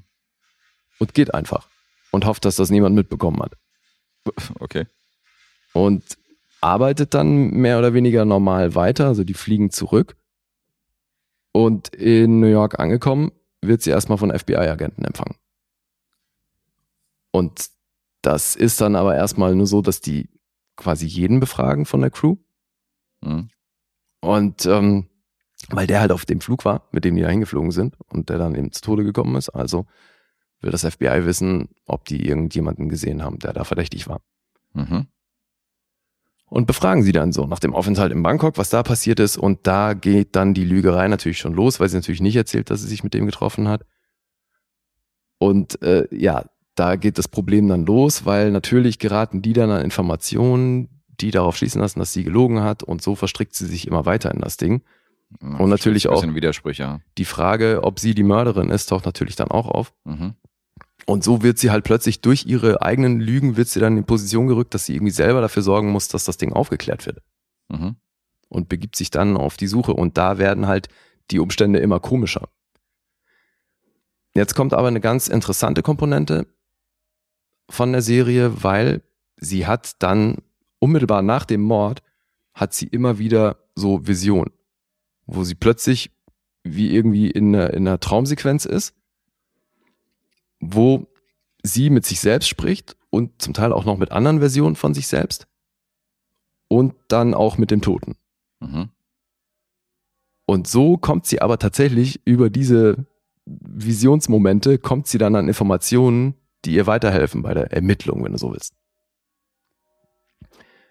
Und sie weiß aber auch nicht, was das ist und findet das auch immer völlig freaky und ähm, schiebt das so ein bisschen auch auf eben ihren Lifestyle und den hohen Alkoholkonsum. Aber tatsächlich ist es eben so, dass sie damit weiterkommt. Aber die kann diese Momente nicht steuern oder so, sondern das passiert halt einfach. Okay. Ja, und dann wird eben FBI involviert und dann wird das halt so ein Crime, Drama, Mystery, Thriller-Ding. Und Comedy steht tatsächlich auch noch mit dem Genre. Also äh, es hat auch den ein oder anderen lustigen Moment. Das ist jetzt nicht auf Riesenlacher angelegt, Mhm. Aber klar entstehen durch manche Figuren und eben manche Konstellationen entstehen so ein paar lustige Momente. Jetzt ist es aber halt wirklich so, weil das hat eine Episodenlänge von einer Dreiviertelstunde oder zum Teil sogar noch länger, sind acht Episoden pro, pro Staffel Und das ist schon mit der Art, wie ihre Figur angelegt ist und sie spielt das zwar sehr gut, Mhm. aber die Figur ist halt immer auf 180. Entweder ist sie sturzbetrunken oder völlig panisch und hysterisch, weil halt das alles um sie rum irgendwie zusammenbricht. Okay. Und, nervt deswegen ist, naja, weil die ist halt, wie gesagt, entweder besoffen, am Schreien, am Weinen, am Ausflippen. dich. Mhm. Du hast ganz wenig ruhige Momente mit ihr. Also die gibt's quasi kaum. Und das ist halt schon echt ein bisschen anstrengend auf Dauer. Okay. Trotzdem war es eben so, dass die, gerade in der ersten Staffel war ich halt schon ziemlich intrigued, weil das ist gut gemacht und du willst dann irgendwie halt auch wissen, zum einen, was hat das mit dem Mord auf sich? Hat das irgendwas damit zu tun, dass sie jetzt plötzlich diese, diese Flashes hat, wo sie Dinge sieht, die noch nicht passiert sind oder ne, so, dass sie sich eben mit dem Toten dann unterhalten kann über Dinge, die sie vielleicht in dieser Filmrissnacht erlebt hat oder wie auch immer, aber man weiß halt nicht so genau, was damit ist und das hat mich schon sehr interessiert, was dann da geht. Mhm. Und dann eben spielen hier ja auch ein paar Leute mit, die man kennt und gegebenenfalls auch mag. Also bei Kelly Kyoko, da hatte ich jetzt keine große Meinung zu, aber die hat sich hier für mich eben schauspielerisch wirklich mal von der Seite gezeigt, die man halt bisher nicht gesehen hat. Und das hat sie wirklich gut gemacht. Ich habe sie tatsächlich noch nirgends gesehen, weil ich habe weder Big Bang Theory gesehen, noch irgendwie Filme mit ihr oder Serien mit ihr. Also Mhm. ich habe sie, äh, ich konnte mich von ihrer, von ihrem Talent noch nicht einmal überzeugen, weil ich habe alles Mögliche gesehen, aber nichts, wo sie mitgemacht hat. Ja, also nee, schauspielerisch kannst du hier mal wirklich gar nichts ankreiden. Das macht sie richtig gut. Okay. Vor allem, wie gesagt, das ist echt anspruchsvoll, weil die halt immer voll unter Strom ist. Aber jetzt ist sie, also die Rahmenhandlung, die du erzählt hast, würde ich jetzt erstmal sagen, macht vielleicht, bringt vielleicht Stoff so für so eine Miniseries, aber dass er die jetzt so auf zwei Staffeln, dass du überlegst, dass sogar noch eine dritte Staffel eventuell kommen könnte. Demnach ist das zweite, das Ende von der zweiten demnach noch relativ offen gehalten, oder? Nee, ich sag ja, das könnte auch da zu Ende sein. Es könnte zu Ende sein, es muss gibt aber nicht. schon noch so das ein oder andere Loose End, aber im Grunde könnte es auch vorbei sein. Also wirkt das ein bisschen gestretched? Na, was für mich jetzt, da war ich ja noch nicht, in der zweiten Staffel wird das Ding noch mal eine Ecke komplexer Mhm. Und da gibt es auch einen kleinen Zeitsprung und die kommt dann auch eben an den Punkt, wo die halt für sich das Problem, das Alkoholproblem realisiert hat und Mhm. dagegen was unternehmen möchte. Dann ist das leider natürlich auch immer wieder Thema, dass sie das halt, dass, dass ihr das hinterher rennt, diese Sucht. Mhm. Aber dann machen die da mit vielen Figuren was, wo ich voll oft dachte, so, ey Leute, really? Also das wirkt dann unfassbar konstruiert, wo ich irgendwann dachte, so, okay, jetzt ist irgendwie jeder involviert am Ende oder was. Also, ja, die zweite Staffel hat die Nummer für mich schon nochmal eine ganze Ecke nach unten geschraubt. Okay. Am Anfang Schade. fand ich das wirklich äh, interessant. Und dann war es irgendwann echt absurd. absurd. Mhm. Ja, leider schon. Also, wie gesagt, ich habe die zweite Staffel ja trotzdem geguckt, aber fand die lange nicht mehr so gut wie die erste. Und ähm, deswegen, wenn da jetzt eine dritte kommt, weiß ich noch nicht mal, ob ich das dann weiter gucke. Was? You don't like the Yabba? Ja, aber das war tatsächlich die erste Serie, die unter der Pandemie gelitten hat. Also Mhm. die haben März 20 haben die angefangen, mussten dann unterbrechen, dann ein paar Monate Pause, dann weitermachen und dann halt aber auch mit dem ganzen Konzept hier mit äh, Covid-Protokoll und allem, was da dazugehört. Mhm. Ja, aber das sieht man ja nicht an. Also die kommt aus einem Guss daher, so optisch und auch vom Look and Feel und alles, ja. Einer der Fl äh, Flight Attendants, mit denen sie eben auch öfter fliegt, Shane Evans, der wird von Griffin Matthews gespielt, den ich irgendwie letzte Zeit immer wieder sehe. Irgendwie Film und der jetzt halt bei She-Hulk hat er jetzt auch eine Rolle. Sonst könnte man den aus Weeds kennen, aber der ist irgendwie gerade, sehe ich den öfter. Dann wird ihr Bruder, der eine kleinere Rolle spielt, der wird von T.R. Knight gespielt. Den dürften vor allen Dingen Grey's Anatomy Fans kennen. Michelle Gomez mag ich auch sehr. Die habe ich bei Doom Patrol eh enorm gefeiert, so ihre Figur zumindest. Und hier spielt die eine, eine ähnlich bekloppte Rolle. Und ja, Michelle Lussmann habe ich schon erwähnt. Äh, Kelly Hernandez, die dürftest du aus Under the Silver Lake kennen. Also auch hier finde ich echt ein ziemlich interessanter Cast. Mhm. Also Michelle Husmann spielt dann in der zweiten Staffel keine Rolle mehr. Nur so, weil das Ding um seinen Mord, das wird tatsächlich in der ersten Staffel zu Ende erzählt. Aber die erzählen dann eben in der zweiten Staffel, ja, wobei das brauche ich jetzt nicht spoilern, Aber da kommt quasi was Neues dazu. Okay. Das, deswegen, also die haben auch erst nach der ersten Staffel dann irgendwann einen Auftrag für eine zweite bekommen. Das war nicht eben von Anfang an so angelegt, aber basiert tatsächlich auf einem Roman von einem Autor namens Christopher A. Bojallian. Und Creator dieser Serie ist Steve Yockey. Der hat für Serien wie Supernatural und Scream geschrieben. Und der hat eben aus diesem Roman diese Serie gemacht. Auf die 16 Episoden gibt's neun Regisseure, 15 Autoren und alter 34 Producer. Boah. Das ist immer so lustig, ey, wie viele Leute da bei solchen Serien manchmal beteiligt sind. Das ist schon echt abgefahren. Ja, ist wirklich abgefahren. Das ist eine ellenlange Liste. Und ja, auch diese Serie macht eben ein bisschen was anders durch diese äh, Kombination aus Genren und dann eben mit diesen Visionen, die sie da hat. Mhm. Also irgendwie hat's was. Ich fand eben wirklich in der ersten Staffel hat das, äh, war das sehr viel besser. Oh, eine wichtige Figur habe ich noch nicht erwähnt, ihre beste Freundin. Weil die ist Anwältin und kann ja deswegen auch so ein bisschen helfen und die kennt die halt seit kind, von Kindheit an. Mhm. Und die Dynamik zwischen den beiden ist auch ganz cool. Annie, die wird gespielt von Sosha Mehmet. Die kennst du garantiert, wenn du die gesehen hast. Der Name sagt dir wahrscheinlich gerade nichts. Die war bei Mad Men auch schon eine durchgehende Rolle. Und bei Girls war sie so eine der besten Freundinnen von der Hauptfigur. Mhm. Shoshana. Und dann habe ich jetzt festgestellt hier, weil ich habe die wirklich schon oft gesehen, was ich aber nicht, nicht wusste, ist, dass die die Tochter von David Mamet ist. Ach so. Hier, Autor und bei den Regisseur, Autoren, ja. den ich bisher echt oft gefeiert habe. Das ist seine Tochter. Tja, dieses Hollywood. Abgefahren. Ja. So, dann komme ich zu den Zahlen, wenn das fein ist für dich. Ja, mach mal. 7,1 gibt's auf IMDb, Metascore ist bei 77. Also schon recht gut. Und auf Rotten Tomatoes, sage ich mal, die Zahlen für die erste Staffel, das sind eine 7,4 von der Kritik. Das sind 97% Empfehlung, also schon echt gut. Mhm. Vom Publikum 3,5 von 5. Und das ist in beiden Bereichen leicht gefallen in der zweiten Staffel. Okay. Stehst nicht alleine da mit der Meinung. Offenbar, ja. So, und jetzt du. Also ich gehe davon aus, dass es jetzt deine Punktebewertung ist, also demnach ein Durchschnitt aus den Ja. beiden. Genau. Also die, wenn du die jetzt einzeln bewerten würdest, wären, die, wären das wahrscheinlich verschiedene Zahlen gewesen. Definitiv. Okay. Hm. Dann sage ich. Ja gut, schauspielerisch findest du die auch eigentlich gut, aber ein bisschen nervig. Nein, aber sie spielt das einwandfrei. Die, dass die Figur so nervig angelegt ist, da kann sie ja nichts für. Da kann sie nichts für. Aber ich sage eine 6,5. Ich bin bei sieben. Doch eine 7 noch. Ja. Okay. Da habe ich mal wieder Schwein gehabt, weil habe eventuell auch zu einer 6 tendiert, aber auf jeden Fall nicht eine 7.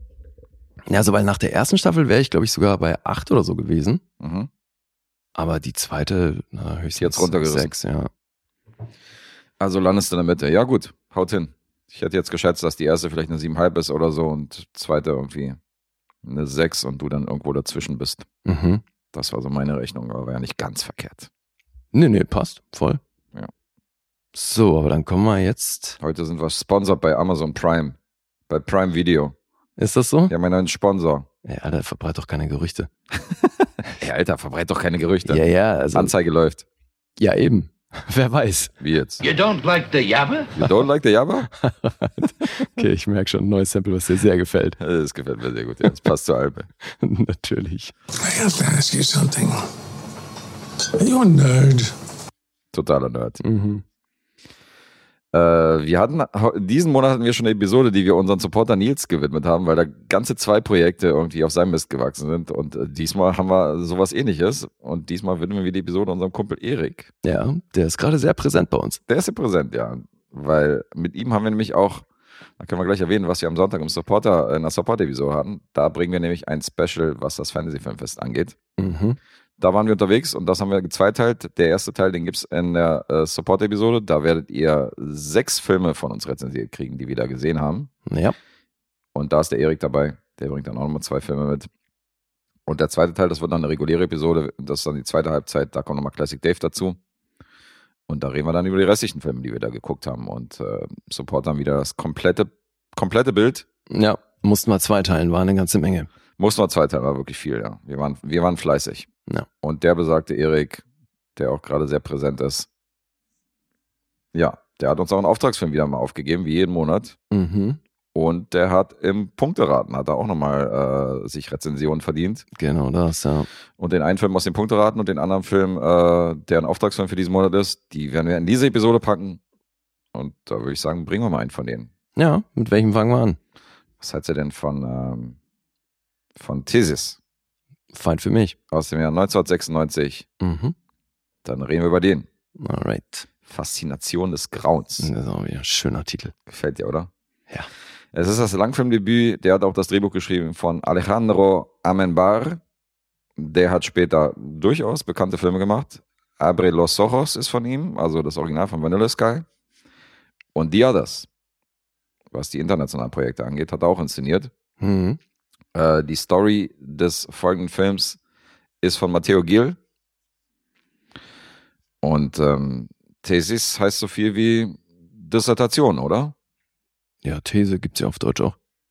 Ja gut, aber in dem Fall geht es ja um eine Diplomarbeit. Also das ist ja jetzt nicht von wegen der These, das ist jetzt unsere Theorie, sondern äh, Ist das eine Diplomarbeit, Ja. wirklich? ja, ja, ja. Also sie redet, sie redet immer wieder von einer Diplomarbeit in diesem, in diesem Film und um eine Dissertation. Darum geht's halt. Daran arbeitet sie. Ja, mir geht's nur drum, ähm, um den Unterschied, ob das jetzt einfach eine, so eine Art Semesterarbeit ist oder ob das eine, wirklich eine Abschlussarbeit ist. Wenn du sagst Diplomarbeit, ist das ja die Abschlussarbeit. Also vom Alter haut sie auch hin. Ist ja. Die sieht ja so aus, als wäre die schon gegen Ende ihres Studiums. Ist ja schon Ja, ja, oh, ja okay. Aber äh, ja, ja, sie redet auch von einer Diplomarbeit. Insofern gehe ich davon aus, äh, Okay. das ist jetzt hier keine Fake News. Mhm, mhm. Gut. Möchtest du mal die Story zusammenfassen? Äh, ja, kann ich machen. Also, sie schreibt eben ihre Diplomarbeit über Gewalt in Filmen. Mhm. Und mh, bei dem Vorhaben, das sie mit ihrem Professor bespricht, will sie Zugang zum Archiv der Uni.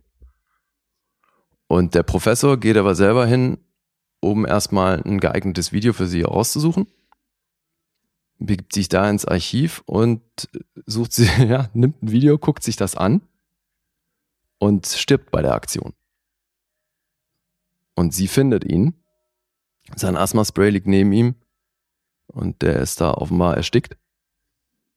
Und sie nimmt das Video aus dem Rekorder und nimmt's mit.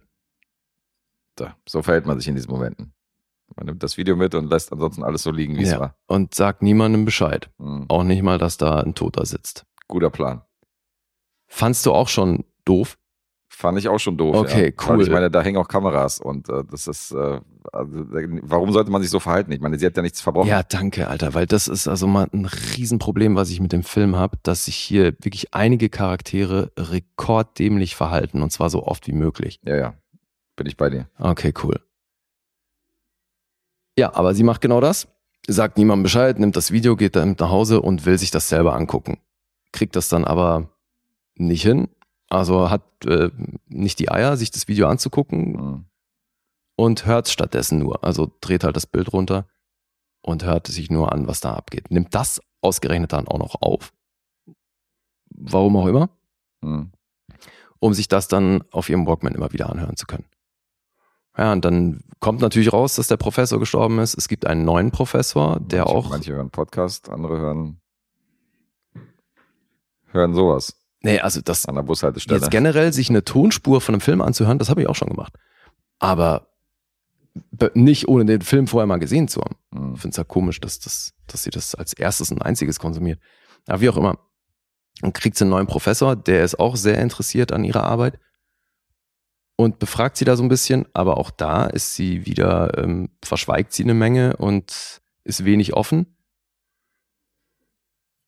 Ja, und es geht um Snuff-Videos, weil dieses Video, was sich der Professor angeguckt hat, das zeigt einen Snuff. Mhm. Und dann geht's drum, rauszufinden, wer hat dieses Video gedreht, weil sie finden, sie findet raus mit ihrem Kollegen, der ihr dabei hilft, findet sie raus, dass das eine Studentin an der gleichen Uni war, die da zu Tode gefoltert wurde. Vielleicht für die äh, unschuldigen Zuhörer und Zuhörerinnen der Bewegtbepanausen nochmal eine kurze Erklärung, was ein Snuff-Video ist. Ach so. Also Mhm. es sind vermeintliche Videos, wo wirklich jemand äh, vor laufender Kamera getötet oder gequält wird, geschlagen, verletzt. Äh, und diejenige, meistens ist es eine weibliche Person, sitzt halt auf dem Stuhl, ist gefesselt und dann ähm, sind das Videos, die dann auch verkauft werden, die vermarktet werden an Leute, die sich halt an sowas aufgeilen. Ja. So kann man das Ganze beschreiben. Und sie sieht halt ein gefesseltes Mädchen, was vorher an der Uni war, eine ehemalige Schulkameradin sozusagen und ähm, sieht halt, wie diejenige geschlagen wird und getötet vor laufender Kamera. Ja, und dann versuchen die eben über dieses Bildmaterial und sonstige Hinweise rauszufinden, wer dieses Video gedreht hat und wer sie da schlussendlich umgebracht hat. Mhm. Weil es gab wohl noch eine Menge anderer Mädels, die verschwunden sind. Und da scheint es also irgendwie ein System zu geben. Ja. Ja, und da begibt sie sich dann auf die Suche. Mit ihrem Homie. Also halt ein Kommilitone, der äh, ziemlicher Fan ist, wenn es um Horrorfilme geht. Ja, den quatscht sie auch nur an, weil er wohl tausend Videos und Filme hat, die illegal sind, die er sich irgendwo besorgt hat. Ja, halt, ursprünglich wollte sie nur ein Video von ihm, genau. genau, es hat so eine zuge zugemüllte Wohnung und überall hängen irgendwelche Satanistenposter. Er hört natürlich Heavy Metal, wie kann es anders sein? Ja. Übler Messi, der Typ, ey. Ja, ziemlicher Messi und äh, malt irgendwelche Symbole an die Wand und hängen Poster von, ja, keine Ahnung. Also halt so ein ziemlicher, ziemliches Klischee, ziemlicher Klischee-Satanist. Ja. Und obwohl er eigentlich derjenige ist, der ihr wirklich als einziger erstmal vermeintlich wirklich helfen kann in ihrem Dilemma, Hm. nimmt sie die Hilfe auch nur eingeschränkt an und irgendwie kommuniziert sie mit dem auch nur schreiend. Also die kacken sich permanent an. Mhm. Warum habe ich auch nie so wirklich verstanden. Ja. Und weiter brauchen wir in der Handlung nicht erzählen, oder? Dann geht es natürlich darum, eben den Mörder zu finden. Ja. Da werden natürlich verschiedene Personen äh, dann involviert, die sie im Laufe des Films kennenlernt und ist halt die Frage, ob einer von ihnen oder äh, eine von denen eventuell was mit diesem Fall zu tun haben. Ich meine, es liegt ja auf der Hand, dass, dass das Ganze aufgelöst wird äh, und dass da vielleicht der eine oder andere ein bisschen mehr involviert ist als am Anfang gedacht. Hm. Genau, und das dröselt der Film so ein bisschen auf. Also man muss dem Film ein bisschen Credit geben. Das ist, wie gesagt, sein Langfilmdebüt, das ist schon fast ein Studentenfilm. Der war tatsächlich noch auf der Uni, der Regisseur ähm, Mhm. Armin Bartz, der diesen Film gedreht hat. Und dafür, dass das schon fast so ein Studenten-Indie-Projekt ist, ist der schon ganz gut gemacht. Also so als, als Spielfilm. Das wirkt jetzt nicht billig. Also, Ja. weißt du? Also es ist keine Hollywood-Produktion, aber wir müssen natürlich immer ein aber bisschen hier. dass es deswegen nicht billig wirkt, ich finde, man sieht schon, dass der Film quasi nichts gekostet hat. Findest du? Ja, total. Okay. Also erst recht, wenn es dann eben an so die paar Momente geht, wo irgendwie Blut fließt oder ein Schuss fällt oder Mhm. so. Da finde ich, merkt man auch an den Schnitten, dass das noch kein erfahrener Typ ist. Ja, gut. Aber, Aber, es ist nicht der schlechteste Studentenfilm, den du wahrscheinlich je gesehen hast. nee, natürlich das nicht. jetzt so Nein, klar. Also ich hätte das jetzt auch nicht wirklich als Studentenfilm tituliert. Ja gut, also der Regisseur hat selber einen Studentenfilm. Also. Ja. Und das ist so, das muss man dann wiederum auch irgendwie so respektieren, bin ich halt der Meinung. Aber naja, Nee, ich sage, also Mhm. äh, für das Level kann ich dann eben sowas wie die Schnitte Genau. verzeihen, weißt du? ja genau, die technischen Aspekte halt. Ja. Der hat halt so, also die Soundeffekte sind halt auch total dumm, weil du hast halt, wenn du so Schockszenen hast, dann dreht die Musik halt völlig auf, oder du hast halt so Ja. plötzlich so ein, so ein Klaviergeklimper, was jetzt so schockierend wirken soll, wo ich dann auch denke, ist einfach zu aufdringlich, wenn du so die Musik da runterhaust. Ja. Weil ich sehe ja selber gerade, dass es eine Schockszene ist. Da muss Mhm. nicht musikalisch noch darauf hingewiesen werden. Das finde ich auch ein bisschen äh, penetrant. Ja.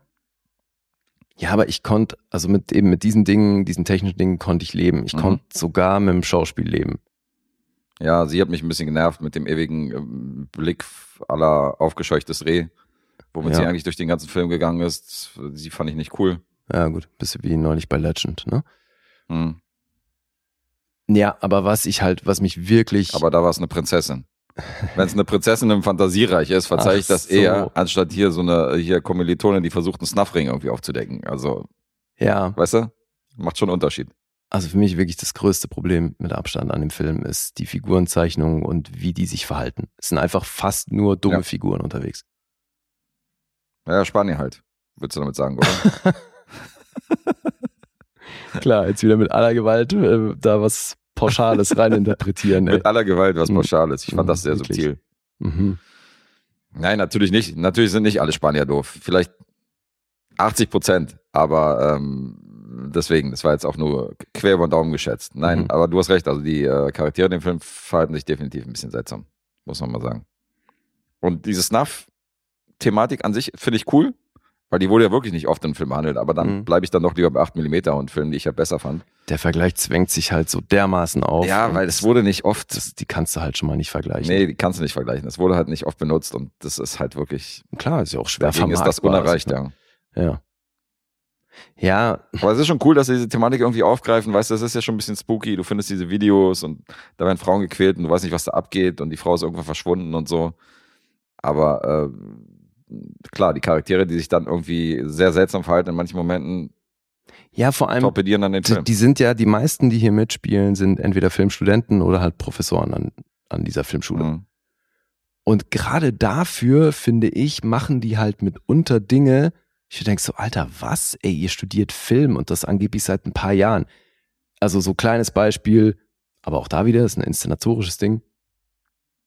Er will ein Interview von ihr machen Mhm. und mal davon abgesehen, dass er eine beschissene Einstellung wählt, so der erste Impuls von ihr ist, ich stelle mich ans Fenster.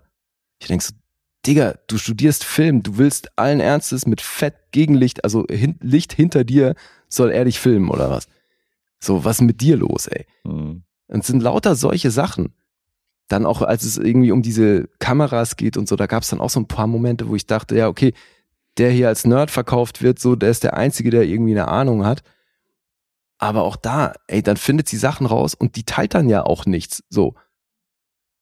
Weißt du, mit, mit ihrem Homie, dass sie da irgendwie mal Informationen austauscht oder so. Das passiert alles immer nur, wenn dann schreiend und dann aber auch nie vollständig. Ja, ja.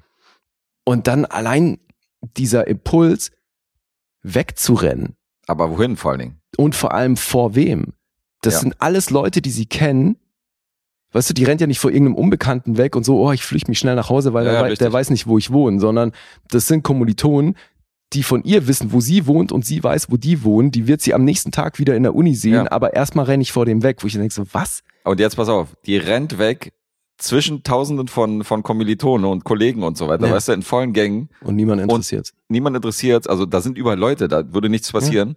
Und dann rennt die aber irgendwie in so einen, in so einen Gang rein. Genau. Oder weißt du, oder irgendwie Erstmal Keller, wohin, so, wo ich alleine bin. Genau, wo gar keiner da ist und wo sie nicht weiß, ob die Türen da offen sind. Da ist auf jeden Fall ein super Plan. Ja, und auch wo sie wo vorher noch nie war, wo sie nicht weiß, was da ist und so. Alter, das Ja. meine ich. Also bei, bei wirklich fast jeder Aktion, die die hier gebracht hat, dachte ich mir so, im Ernst, also das wollt ihr mir verkaufen? Come on, Brain! Ja, ohne Scheiß. äh, ja. Boah. Ja, also tat stellenweise wirklich weh. Ja, geht mir ähnlich. Aber unterm Strich war der okay. Also ich konnte mir den trotzdem angucken, auch wenn 125 Minuten auch für diesen Film event definitiv zu lang sind. Und äh, man irgendwann so leicht das Interesse verliert. Aber Du würdest den Film echt noch als okay bezeichnen? ich würde ihn noch als okay bezeichnen, ja. Ich konnte mir den einigermaßen angucken, aber war für mich kein Highlight. Das wäre jetzt mein Fazit. Also mich haben auch hier viele Sachen genervt und äh, auch die Momente, die du gesagt hast. Ich fand sie mit dem Schauspiel fand ich auch nicht doll, aber es ist jetzt für mich nicht so, es ist keine Gurke. Huh, sehe ich anders. Für dich ist es eine Gurke? Ja, für mich reißt er das Ding halt komplett ein, weil, weißt du, weil ja auch alles, was dieser Film machen möchte, Mhm. wie Spannung erzeugen und dass ich irgendwie mit ihr mitfieber oder gegebenenfalls sogar Angst um sie habe, das findet halt alles nicht statt, Mhm. weil die sich so dämlich verhält. Also, weißt du, ich war jetzt noch nicht an einem Punkt, dass ich dann hoffentlich endet sie in einem Snuff-Video, aber Aber trotzdem, ja, wirklich, weil ich einfach dachte so, Mann, ey, du bist nur bescheuert. Wirklich, was soll denn das? If you can act hysterical, I'm gonna slap you like I'm Connery. Äh, lief vom Fernseher. Nee, wirklich, bei jeder dritten Szene. Hold it, hold it! What the hell is that shit? What the hell is that shit? Ja. Ja, ganz so schlimm war es bei mir nicht, muss ich zugeben. Mhm. Aber Also von Gessen Empfehlung. nee, doll war's nicht. Aber wie gesagt, kein kompletter Reinfall. Das ist wirklich so ein bisschen, bei mir spielt so ein bisschen mit rein, dass ich denke, das hier war nicht so viel Mittel zur Verfügung und das ist halt, äh, der Typ war auf der Uni, das ist sein erster Film. Ich meine, er hat ja mit The Others und so, hat er schon eine ganz andere Handschrift bewiesen. Mhm. Hier hat er sich halt ein bisschen ausprobiert und halt nicht in einem Kurzfilm, sondern halt in einem Langfilm. Und der hat schon Ansätze gezeigt, wo, wo man gesehen hat, dass der schon ein bisschen was drauf hat. Aber ähm, halt auch viele Ungereimtheiten. Also die waren auch viele, der war nicht fehlerlos, hast du ja selbst gesagt, aber äh, Ja, aber ich mir weiß hat auch das, das mir Gute hat in das diesem Film halt, zu schätzen. mir hat es voll den Spaß am Film genommen, dass sich die Charaktere so monsterdämlich verhalten. Ja, es zieht, zieht, schon den, zieht schon den Film ein bisschen runter, ja. Also Ja, eine Empfehlung bei wäre es von mir Bei nicht. mir halt sehr. Hm. Aber ich, wenn jetzt einer sagt, so, ach, ich fand den ganz gut, da gibt es Filme, wo ich das überhaupt nicht nachvollziehen kann, wenn einer mit dieser Meinung kommt. Ja. Hier ist wahrscheinlich einer der Filme, wo ich sage, okay, dann, wenn, wenn du über diese Sachen hinwegsehen kannst, hast du hier vielleicht soliden Gruselspaß oder mm, eine angenehme Spannung. Mhm. Also ich kann es hier nachvollziehen, wenn einer den mag. Ja. Du nicht so. Naja, doch. Also wenn das jetzt, wenn jemand genau diese Sorte Film enorm feiert, dann kann Es der. geht halt schlechter. Das ist, also es, Klar geht es schlechter. hm. Ja. Aber ja, das geht auch besser, Erik. definitiv. Ja. 125 Minuten, habe ich auch schon erwähnt, das ist nicht gerade kurz. Ja, das kommt halt echt dazu. Ja, aus dem Jahr 96. Hm. Ja, ich habe ein, ich habe eine ungefähre Vorstellung und kann mir vorstellen, dass du weniger Punkte gibst als ich. Mhm. Klingt zumindest so. Finde ich auch, ja. Da bin ich bei dir. Haben wir, Guess, Alter. No shit, Sherlock! muss dir helfen als amtierender Punkte-Champ jetzt Ja. gerade, als äh, aktueller. Ähm, Ach, du hilfst mir, das ist nett. Okay, Ja, ja, klar. Und deswegen mache ich dich darauf aufmerksam. Das Ja. ist auf jeden Fall, dass ich, un, dass ich wahrscheinlich über die bin. danke. Okay. Außer wir haben einen Plot-Twist. Manchmal haben wir ja auch einen Plot-Twist. Mhm. Gut. Wollen wir Punkte nennen? IMDb Ja. ist bei einer 7,4. Es gibt keinen Metascore für Daisies. Rotten Tomato 6,8. 4,1 gibt's vom Publikum. Von 5. Das ist schon nicht ohne. Und Letterboxd ist mit- mit den 3,8 hier äh, auch ganz gut dabei. Das finde ich sehr euphorisch. Mhm. Ja, also der Film hat Fans. Und Der Film hat Erik Fans. ist ja scheinbar auch einer von denen. Äh, von Erik hat er vier Sterne gekriegt, ja. Ich bin ja auch immer so, wenn wir Filme rezensieren, dann lese ich mir ja nicht die Rezension durch. Also ich gucke mir die Reviews dann äh, nicht an. Aber ich gucke, wie die bewertet worden sind von unseren, von unserer Bubble und von unseren Kollegen. Also ich gucke Bevor du ihn guckst. Ja, nachdem ich ihn geguckt nachdem habe. du ihn geguckt Nachdem hast. ich ihn geguckt habe, versuche ich mich nicht durch irgendwelche Texte oder so Reviews mich halt beeinflussen zu lassen. Aber ich gucke schon, wie die, wie die wegkamen bei unseren Mhm. Kollegen. Und der hat von Erik vier Sterne bekommen. Okay, Vier von fünf. das ist ordentlich. Der konnte äh, damit offensichtlich was anfangen. Mhm. Da sind wir nicht. Drück Ich helfe dir nochmal. Ja, ach was. Hold it, hold it! Drück what noch mal the den. hell is that shit? Ja, okay. Ja, sorry, ist einer von denen hier, auch wenn, I feel like every time I explain this, I lose followers. Mhm. auch wenn das bestimmt einer von denen ist, ist äh, müssen wir den, müssen wir ein bisschen abstrafen anscheinend. Ja. Wer fängt an? Pff, ich kann anfangen. Fang du an, ich fange dann bei dem nächsten an. Ich glaube, du bist bei fünf. Nee, ist noch eine 6, wie gesagt. Ach, sogar noch eine sechs. Ja, Oh, das ist noch eine 6. Autsch, okay. Äh, du bist bei einer. Oh je, Alter, ist schwer. Ich sag eine Dry. Nee. Ich bin hier nur bei zwei. Zwei sogar. Ja. Alter, okay, haben wir beide einen Punkt verkackt. Zwei Punkte, Alter. Ja. Ich fand den wirklich dünn. No shit, Sherlock. Ja, Merkt man gar nicht. Danke für das Fazit. ja, ja. Ach Gott. Hättest du vorher gesagt, dass du den dünn fandest, hätte ich zwei Punkte getippt. Ah ja? Das hat er danach gesagt, Okay. der Schuft. Mhm. Mhm. Na gut, Alright. soviel zu Thesis, wie er äh, auf Letterbox zu finden ist. Mhm. Aber wer Bock drauf hat auf ein bisschen Snuff-Film, der kann sich gerne 8 mm angucken, aber nicht den. Ja, genau. Gut, Wer? Bock hat auf Snuff-Film vor allem. Ja, auf einen Film, der halt das Snuff-Thema behandelt. Wer Bock hat auf andere Snuff-Filme, die können uns gerne mal eine E-Mail schreiben. Wir haben da eine Kooperation mit Amazon Prime zu laufen. Insofern äh, können wir euch da ein paar schicken. Ein paar Hey. Links schicken. Okay, jetzt ist die Klage garantiert. also, Gut, echt, dass wir nichts rausschneiden. gucken wir mal, was passiert. Aber Amazon wird wieder versöhnlich sein, wenn die hören, äh, was für einen tollen Film ich dafür jetzt bringe, nachdem ich diese schlechten Scherze hier mache. Ja, vor allem habe ich ja schon gesagt, dass Amazon total tolle Sachen vorhat für die nächsten Jahre, auch hier in Deutschland. Siehst du? Ja, stimmt, ja. Die haben wir schon, haben wir schon beworben. Außerdem ist es, spricht doch für Amazon Prime, wenn wir sagen, die haben so ein breites Portfolio, ja, da, ist sogar eine Snuff-Abteilung gibt's da, ja. Ja. Also insofern, Ich glaube nicht, dass sie sich damit assoziieren möchten. für jeden was dabei. Mhm. genau, für die ganze Familie. So, jetzt gibt's keinen Snuff von mir, aber trotzdem gibt es äh, große Gefühle und äh, Romantik aus dem italienischen Arthouse-Kino der 50er Jahre Mhm. von einem äh, großen Regisseur äh, der italienischen Filmgeschichte. Ich rede äh, von einem Film, der heißt Sehnsucht aus dem Jahr 1954. Senso. Okay. Okay. ähm, sagt dir Senso was? Ich glaube nicht. Glaub's nicht. Nee. Gut, dann werden wir mal gucken und ich äh, werde mal direkt in die Story reingehen. Äh, wir befinden uns in den 1860ern.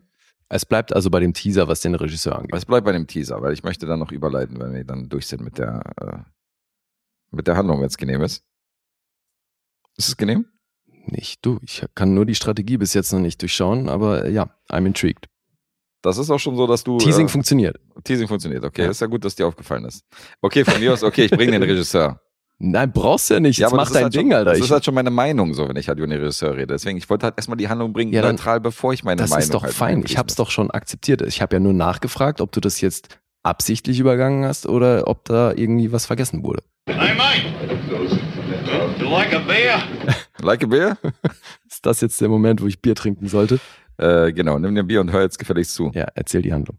Wir sind in den 1860ern. Venedig ist voll von österreichischen Besetzern. Ja, die bösen Österreicher haben ganz Italien irgendwie äh, besetzt. Und äh, der Anfang des Films spielt in der Oper in Venedig. Und es gibt einen ziemlichen Aufstand der Italiener, die so auf den oberen Rängen sitzen, während äh, da vorne auf der Bühne eine Oper gesungen und geschmettert wird, weil ähm, die beschimpfen die Offiziere in den unteren Rängen und fangen an, die zu bewerfen mit irgendwelchen Sachen, weil die finden das nicht gut, dass gerade äh, ihr Land besetzt wird und äh, lassen auch laut, lautstark irgendwie vermerken, dass sie das nicht cool finden, dass sie sich gerade hier in Italien befinden. Und zwischen diesen, ähm, zwischen dieser Meute ist die Hauptfigur des Films die Contessa Livia. Und Livia ist aus einem, ist vom Gesellschaftsstand auf jeden Fall sehr, sehr hoch gesetzt. Die ist, ähm, und die ist eine Ehe eingegangen mit einem alten, reichen Typen aus sozial-gesellschaftlichen Gründen.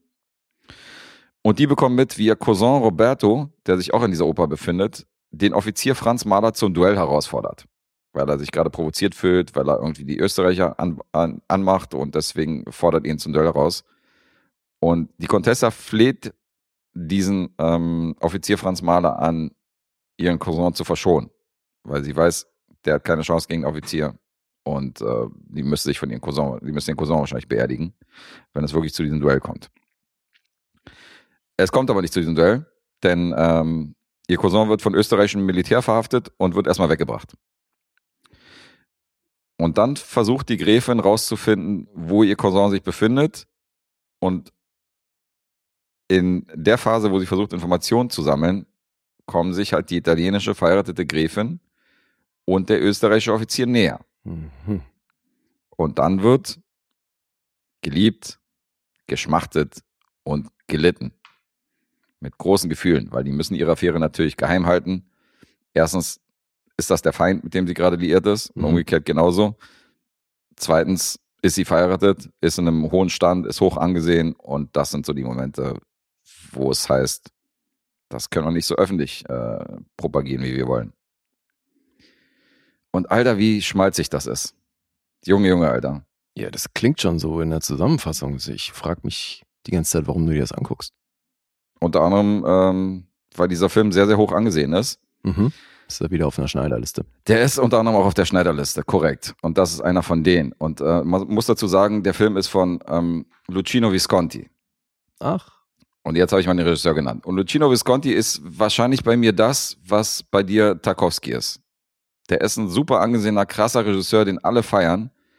Und ich habe dir schon gesagt, dass ich von der Leopard nicht viel halte und dass ich den super langweilig fand. Ja, das finde ich krass. Der ist ja bei dir ganz, ganz gut Ja, weggekommen. aber hallo, ja. Und das dann ja auch diese hohen äh, Kreise, ein bisschen Militär, ein bisschen, keine Ahnung, Familiengeflechte. Äh. Aber für mich ist das so, wie wenn unsere Eltern irgendwie damals die Dornvögel geguckt haben im Fernsehen. Das ist so für mich so Ja.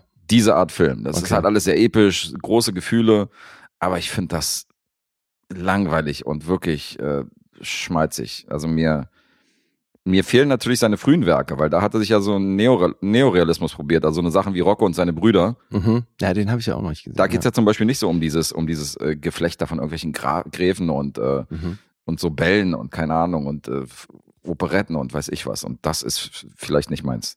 Und insofern kann ich mit Visconti auch, nachdem ich äh, jetzt den zweiten Film von ihm gesehen habe, ähm, muss ich den auch abstrafen und muss sagen, alter Falter, war das öde.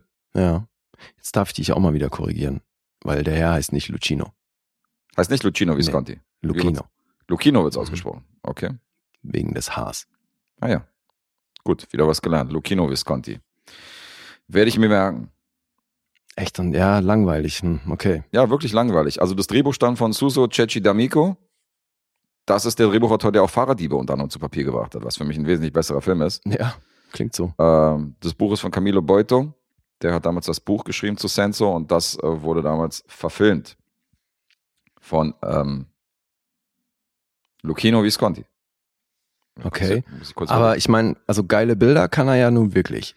Ist das denn zumindest optisch äh, imposant oder ist es einfach wirklich nur langweilig? Nee, es ist optisch schon schön. Also du hast natürlich diese tollen Kleider und dieses, diese Opulenz und auch wenn die, äh, wenn die Gräfin sich dann so zwischen diesen österreichischen Baracken da irgendwie durchschlägt durch die Stadt, wo Mhm. irgendwelche Säufer da rumlaufen, hast du natürlich den kompletten Kontrast von der, von der Bourgeoise bis hin zu Ja. den, äh, zum Militär, so weißt du, die die dann auch irgendwie anpöbeln und anmachen. Mhm.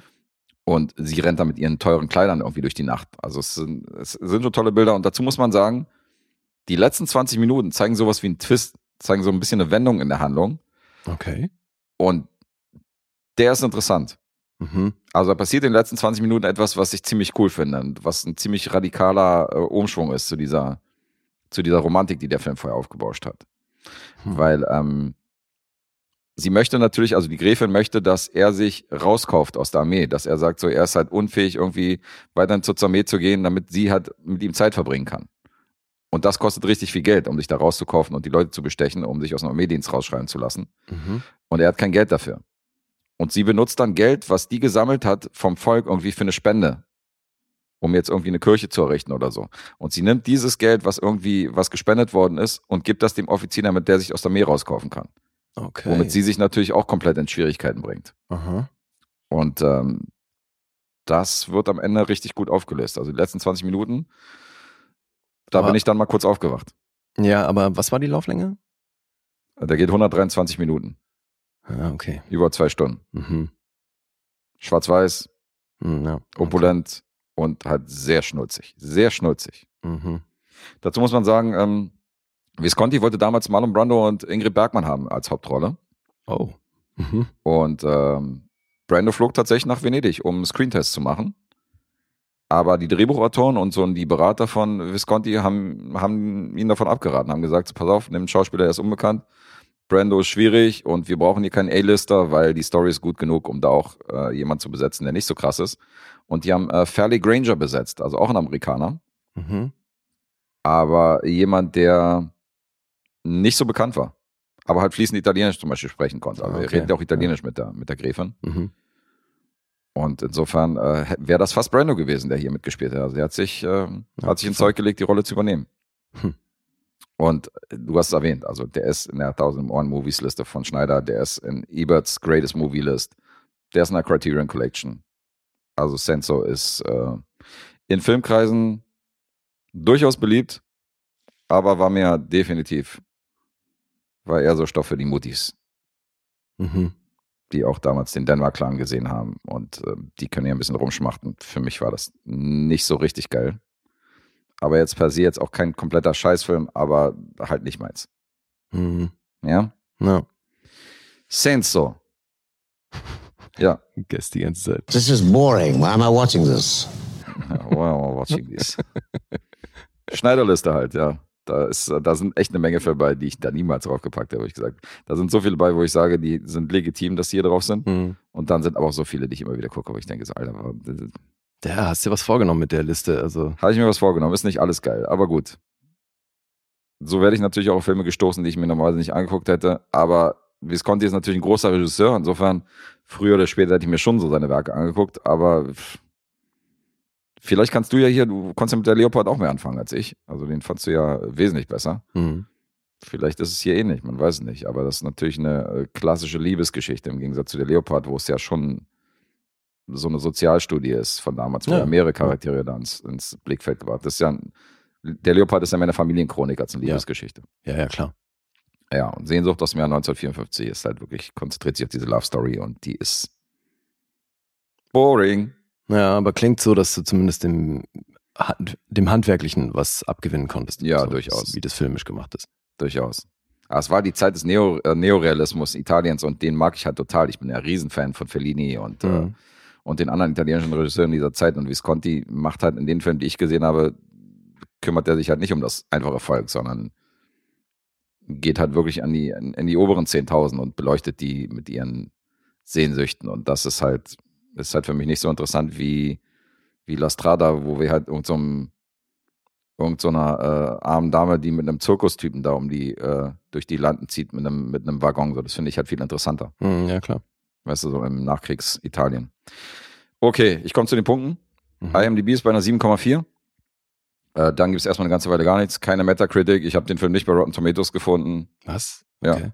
Und äh, dann kommt erstmal wieder eine Letterbox-Bewertung. Die ist bei einer 3,7. Das sind die beiden Punkte, die ich dir nennen kann. Okay. Ha, das ist jetzt tatsächlich gar nicht so einfach. Ich sag fünfeinhalb. Oh, nee. Viereinhalb. Na toll. Nochmal einen Punkt verkackt. Mhm. 4,5 für Sehnsucht. Also dann wirklich nur so von filmischer Seite und die letzten 20 Minuten auch so ein bisschen rausgeholt. Der Rest hat mich sehr gelangweilt. Wow. Und das ist das, was ich meine. Also eine viereinhalb für einen Film, der auf einer Liste ist, die sich nennt halt You Need to See Before You Die. Der hat da nichts zu suchen. Das ist keiner von denen, Hm. die man gesehen haben muss. Aber auch hier wieder, vielleicht äh, seht ihr das anders da draußen. Also wenn wir hier so ein paar Filmkonnoisseure haben, à la Otto Römisch, die dürfen uns hier gerne, äh, dürfen mich gerne vom Gegenteil überzeugen, können mir erzählen, was ich an diesem Film so verpasst habe. Ja. Klingt so. Naja, Ja, aber ist ja auch Geschmackssache. Logo. Hatte ich ja auch schon wirklich viele große Klassiker, die bei mir irgendwie so gar nicht gezündet haben.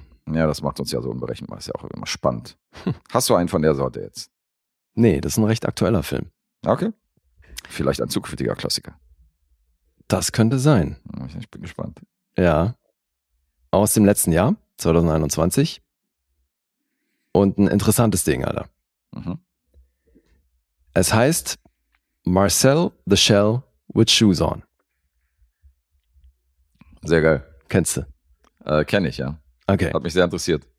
Ja. Kann ich A24, verstehen. oder? Hm? A24, glaube ich. Ja, oder? ist auch mal wieder ein Film von A24. Wie gesagt, zurzeit irgendwie gefühlt, außer aus Auftragsgeschichten, äh, gucke ich nur noch A24. Mhm. Naja, ganz so schlimm ist nicht, aber das ist schon, ja, also man kann sich darauf verlassen, dass wenn A24 draufsteht, dass es echt so keine Massenware oder zumindest mal nichts von der Stange ist. Ja. Es ist tendenziell immer ein bisschen anders. Erst recht, wenn du das Genre hier betrachtest und du siehst dann das A24, dann laust du schon mal, laust du schon mal auf. Und Mhm. dann habe ich mir den Trailer angeguckt und dachte so, okay, das sieht abgefahren aus. Okay, du hast den Trailer gesehen. Ich hab den Hast Trailer du gesehen. Irgendwas anderes äh, rund um Marcel gesehen? Tatsächlich nur den Trailer. Und hab, das hat für mich schon gereicht, den auf meine Wunschliste zu packen bei Letterboxd und ähm, zu sagen, das ist ein zukünftiger Kandidat, den ich mir angucken werde. Mhm. Ja, musst du sehen. Mhm. Das ist ein abgefahrenes Ding, Alter. Ich erzähl mal kurz die Handlung. Mhm. Äh, Marcel ist eine Muschel. Best, bester Einstieg. Ja, die ist ein- Zoll groß, also ein Inch, so re- relativ klein und hat Schuhe an.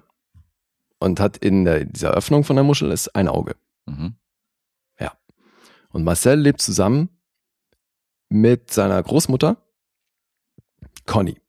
Und dann hat er noch ein Haustier namens Alan, das ist aber eigentlich nur so, so eine Ansammlung von Fusseln, Ja, das war super. die er so hinter sich herzieht.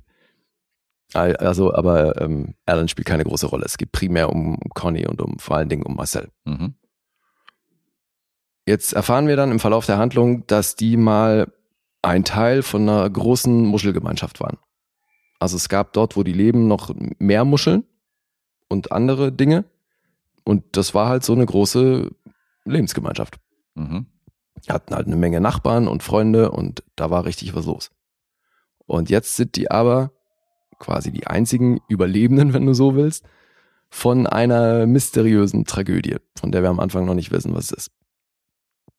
Jetzt kommt ein Dokumentarfilmer in das Haus, weil das Haus, in dem die leben, das wurde zwischenzeitlich zum Airbnb-Projekt umfunktioniert. Mhm. Weil das Paar, was da davor gewohnt hat, ist eben ausgezogen, weil die sich getrennt haben. Und seitdem ist es eine Airbnb-Butze. Und dann kommt eben ein Dokumentarfilmer, der sich da einnistet, weil der sich auch gerade getrennt hat. Und braucht eben übergangsweise eine, eine Butze und mietet sich da ein. Mhm. Und so ler lernt der Marcel kennen. Und unterhält sich immer wieder mit Marcel und denkt sich dann, okay, da machen wir einen Dokumentarfilm draus. So, wir, oder wir erstellen mal Videos von Marcel und stellen die online. Und das hat eine gewisse Metaebene, weil das war das erste, was man von Marcel gesehen hat. Es gab vor vielen Jahren schon Kurzfilme mit Marcel, The Shell with Shoes On. Mhm. Und das ist so ein bisschen viral gegangen. Abgefahren. Und das passiert jetzt hier im Film halt auch. Der macht Videos, wie er sich mit Marcel unterhält. Und ähm, filmt Marcel dabei, also wirklich dokumentarisch, so wir greifen nicht ein, ne, und ähm, filmt dann Marcel dabei, wie Marcel so seinen täglichen Dingen nachgeht, wie der dann halt versucht, irgendwie die ähm, Aprikosen vom Baum zu schütteln, dann hat er da so eine Schnur vom Baum an den Mixer im Haus gespannt und schaltet dann den Mixer ein, dass der sich so dreht, dass der dann am Baum rüttelt und dann geht er raus und sammelt die Aprikosen ein und ist primär auch in so einem Tennisball unterwegs. Der hat so einen Tennisball aufgeschnitten und dann ist er da drin und rollt halt durch die Gegend. Okay. Ja, und dieser Dokumentarfilmer filmt ihn dabei. Und darüber generiert dann Marcel halt auf YouTube und Co. Millionen von Fans, die finden das alle total flashig. Mhm. Das Problem ist, weil er hat sich dann erhofft am gewissen Punkt, dass er darüber seine verschollene Familie wiederfindet. Und jetzt dadurch, dass das aber so viral geht, gibt's ja natürlich genug Idioten, die rausfinden wollen, wo ist das Haus, in dem Marcel lebt und dann fahren die zu dem Haus mit ihrem Selfie-Stick und machen halt übelst Faxen im Garten und so und plötzlich werden die da belagert. Das hast du jetzt natürlich das mega Wortspiel nehmen lassen, äh, verschellene Familie zu sagen. Das wäre echt cool gewesen. Ja, okay. Verpasst. Verdammt. Ja, und so geht's dann natürlich drum, äh, das Leben von Marcel kennenzulernen und eben vielleicht auch, also die Option, ob die eben darüber den Rest von dem Trupp wiederfinden. Mhm. Ja. Das Ganze ist in Stop Motion gemacht und ist herzallerliebst. Das ist äh, niedlich auch äh, hier, die Muschel selber ist auch total Alter, niedlich, wa? du schnallst ab. Ja, ey. fand ich im Trailer auch. schon. Das ist unglaublich, Alter. Diese Muschel, du denkst dir nur so, Alter, wie süß ist das denn bitte? Das ist ja unglaublich. Ja. Ja. Jetzt ist eben das Abgefahrene an diesem Projekt, weil ich dachte, als ich mir das angeguckt habe, dachte ich so, ja, okay, da hatte in der Pandemie halt jemand auch viel Zeit, wie die meisten Leute, Mhm. und hat die wahnsinnig sinnvoll genutzt. Ja, Pustekuchen, Alter. Das Projekt war sieben Jahre in Arbeit, Ach doch, so lange. hat einen richtig langen Weg hinter sich, weil die das unglaublich aufwendig produziert haben. Mhm. Es ist zustande gekommen, weil es eben erst diese YouTube-Clips gab. Die sind viral gegangen. Da gibt's glaube ich, ja, nur eine Handvoll. Mhm. Und daraufhin gab es Kinderbücher mit Marcel the Shell with Shoes On. Okay. Die waren wohl auch recht erfolgreich und dann wollten die eben dieses Filmprojekt anleiern. Und die Entstehung dessen hat eben sieben Jahre, also der ganze Produktionsprozess hat sieben Jahre gedauert. Weil die haben halt erst das Ganze skizzenweise aufgeschrieben, haben sich überlegt, ne, was soll passieren, haben dann Dialoge improvisiert, haben die aufgenommen und zusammengesetzt, um schon mal zu gucken, hat das irgendwie einen Flow, wenn wir das quasi nur hören. Mhm. Und dann haben die das so oft wiederholt und verfeinert, bis die halt ein Drehbuch hatten. Und dann die kompletten Dialoge für den Film hatten. Und dann haben die auf der Basis Storyboards für die Szenen gemacht, Mhm. Haben dann die Live-Action-Aufnahmen, weil das Haus ist ja real. Also es ist halt wirklich nur Marcel und alle so, mit dem er interagiert, ist halt Stop-Motion. Mhm. Aber das Haus und die Umgebung und so weiter und natürlich der Dokumentarfilmer, das sind alles real. Mhm. So, und dann haben die also die, die Live-Action-Aufnahmen gemacht und alle Kulissen abgefilmt. Und dann kam die, erst die Stop-Motion. Und da, ich meine, überleg mal, die haben an einem Drehtag, an so einem vollen Drehtag, haben die halt fünf bis zehn Sekunden Material produziert. Ja, ist echt hart. Und du hast ja halt einen 90-Minuten-Film. Das ist ein Arsch voll Arbeit auf jeden Fall. Ein Stop-Motion-Film. Und dann mussten die halt die Stop-Motion, die sie ja separat gemacht haben, noch mit der Live-Action kombinieren.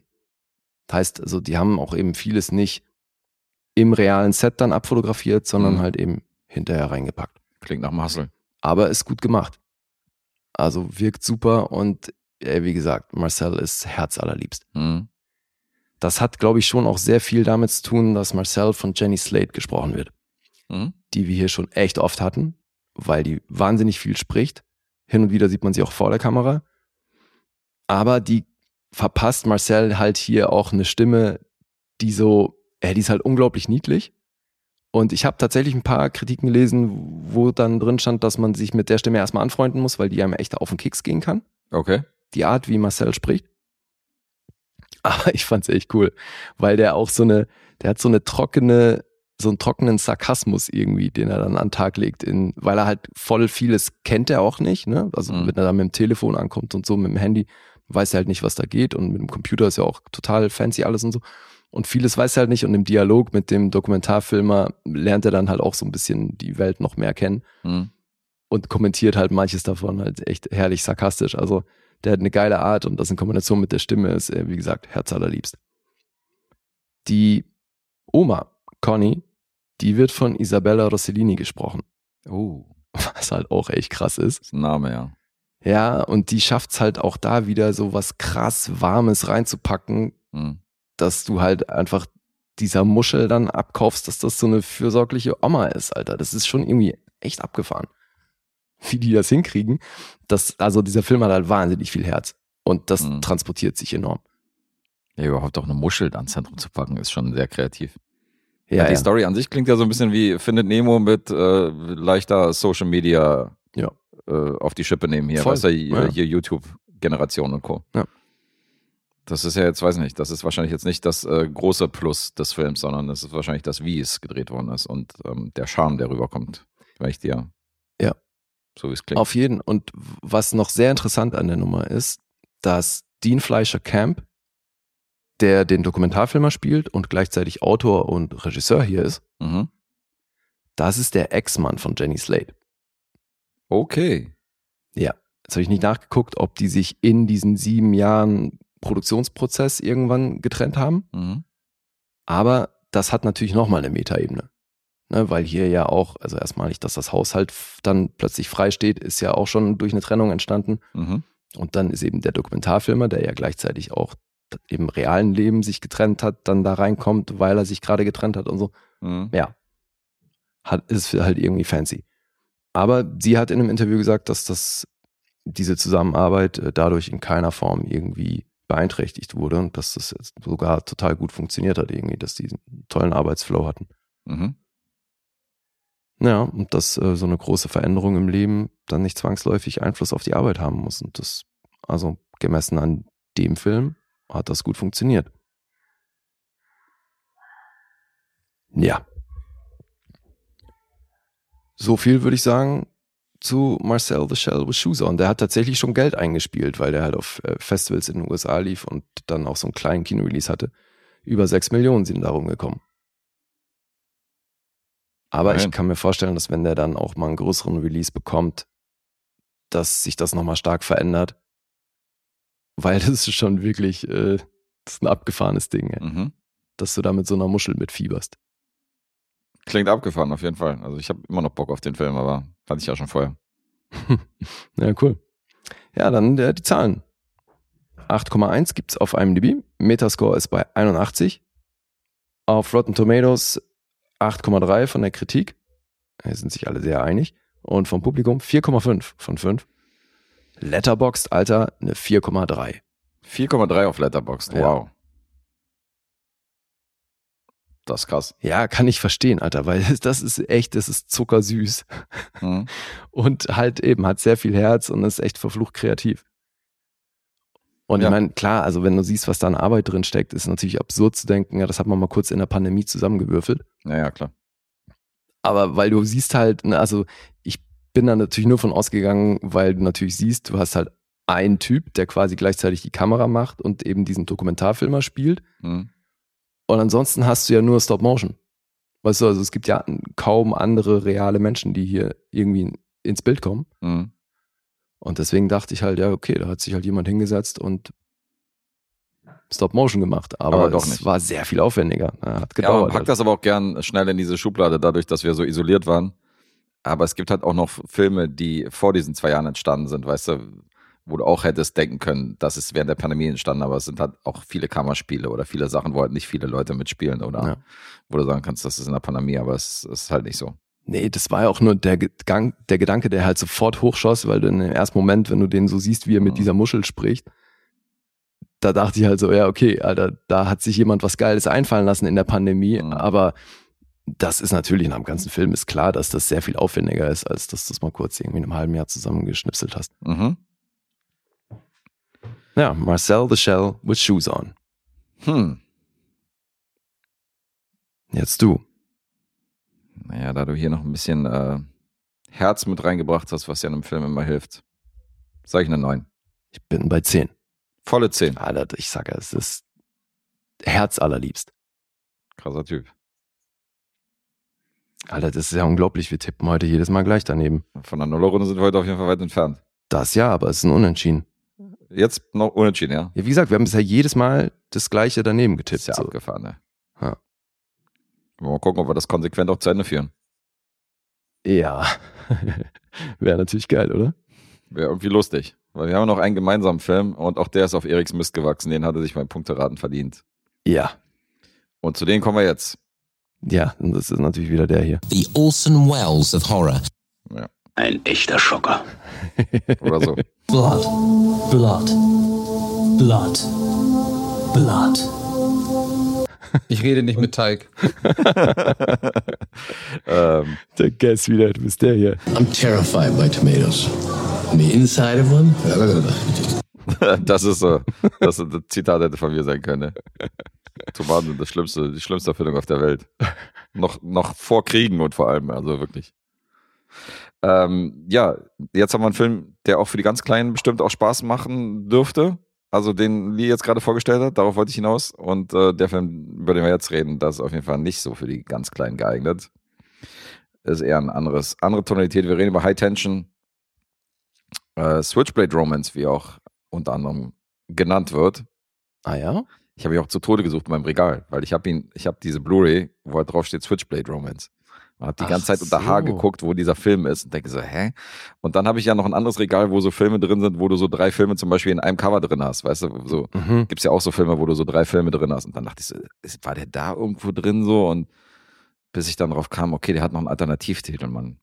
Ach so, und der steht knallhart auf der Blu-ray. Der steht, der Switchblade Romance Titel steht auf der Blu-ray. Okay. Ja, im Original Attention. Attention. Und jetzt ihr da draußen, Attention. Ja, Den nehme ich natürlich Wolli. wer hätte das gedacht? Äh, Regisseur und Autor des Ganzen, Alexandre Ajar, der Autor und Regisseur, der uns auch das US-Remake von The Hills of Ice mitgebracht äh, hat. Und äh, ein Name, der immer genannt wird, wenn es heißt, es geht in die New French Extreme, die damals so bis 2010 auf jeden Fall ihre Glanzzeit hatte mit einigen Filmen und da fällt er mit rein. Das ist einer von denen. Ach ja, da fällt er mit rein. Das ist definitiv einer von denen, äh, Okay. die da immer genannt werden. Äh, ja. Für dich eine Erstsichtung gehe ich von aus. Mhm. Ich habe ihn schon mal gesehen, Okay. vor zehn Jahren. Mhm. Und ähm, ja, das anders, hat anders abgeschnitten bei der Zweitsichtung, kann ich schon mal voraus, äh, vorausschicken. Ah ja? Ja, Ja tatsächlich. Interessant. Please elaborate. Schockierenderweise. Können wir danach machen. Ach so, Ich würde ja. sagen, wir machen erstmal die Handlung. Okay. Ähm, es geht um zwei junge Frauen namens Marie und Alexia. Die sind halt Freundinnen. Die eine will, glaube ich, etwas mehr. Die ist so ein bisschen verknallt in ihre, in ihre beste Freundin. Sieht man dann auch so im Laufe des Films.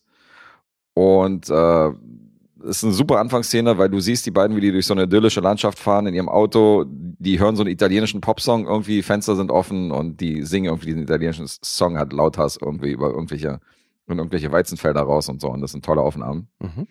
Und das Ziel ist es, die wollen Alexias Familie besuchen, die haben nämlich ein Farmhaus. Da ist noch der kleine Bruder von ihr, der wohnt auch noch da. Und da wollen die hin.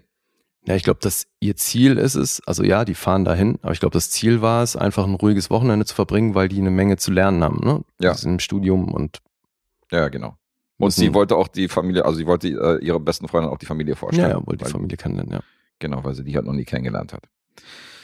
Was die Idylle und den Urlaub und die äh, ruhigen Tage fürs Lernen so ein bisschen stört, ist ein kranker Serienkiller, der relativ weit am Anfang etabliert wird. Der sitzt nämlich in so einem abgefuckten Lieferwagen und der lässt sich in dem Moment, wo wir ihn zum ersten Mal sehen, einen Blowjob geben von ähm, einer Dame, wo der Kopf nicht mehr am Körper befestigt ist und Ja. äh, erledigt sich dann des Kopfes, nachdem er da irgendwie äh, Da wird Giving Head gleich neu definiert. da wird Giving Head neu definiert, richtig. Und ich sich dann des Kopfes, schmeiß ihn einfach aus dem Fenster, nachdem der Blowjob da erledigt ist. Also alles hier Ein echter Schocker. ein echter Schocker.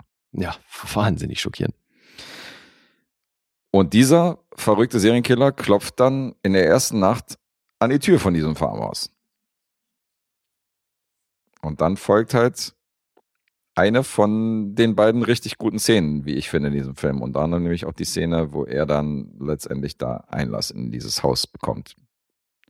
Das ist jetzt wahrscheinlich Das ist für dich eine richtig gute Szene, weil Naja, diese, Invas diese Invasion-Szene fand ich richtig gut, ja, von diesem Haus. Also da geht's ja nochmal ab und dann alles, was danach kam, passiert erstmal gar nichts und dann fand ich das Ende nochmal gut. Insofern finde ich diesen Film Warte mal, jetzt, okay. Ähm, mir ging es jetzt, ich wollte da nochmal näher drauf eingehen. Was fandst du an dieser Invasion-Szene speziell gut?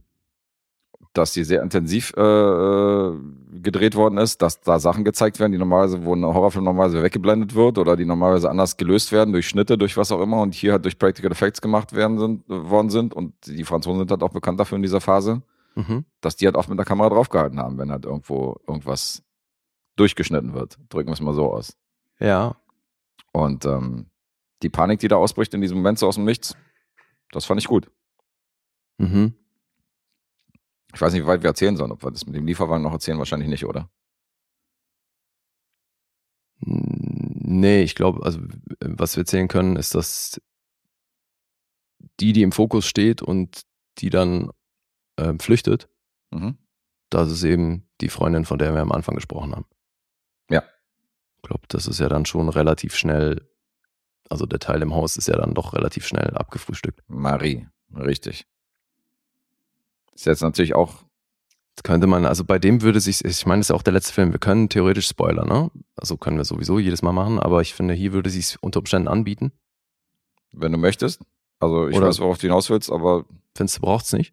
Ich finde, es braucht es nicht, weil Ja, stimmt. Können wir, können wir auch ohne machen. Wir können ja nur sagen, wie wir die, weil es gibt hier so eine Art Twist das können wir auf jeden Fall sagen, wie wir es fanden. und wie wir das fanden, das können wir auch sagen, ohne zu spoilern. Stimmt schon. Mhm. Okay.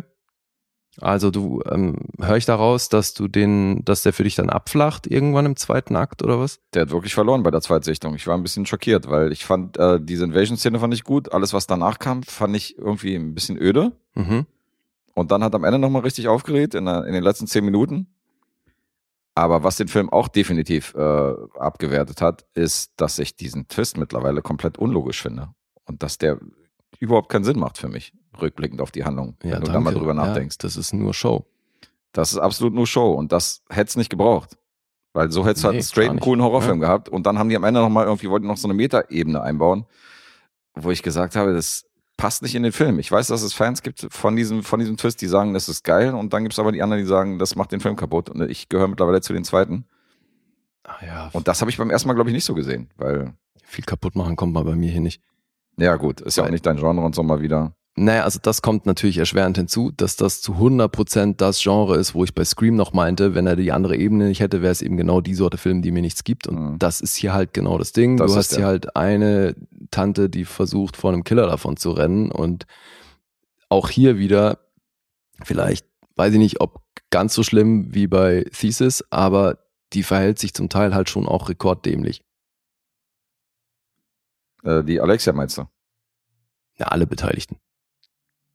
Also auch hier wieder, ich finde, äh, gibt hier schon die eine oder andere dumme Rolle. Jetzt muss man wirklich, äh, jetzt müssten wir wirklich spoilern, weil ich meine, Marie im Nachhinein betrachtet, kannst ja nicht wirklich sagen, dass sie sich dumm verhält. Weißt du, was ich meine?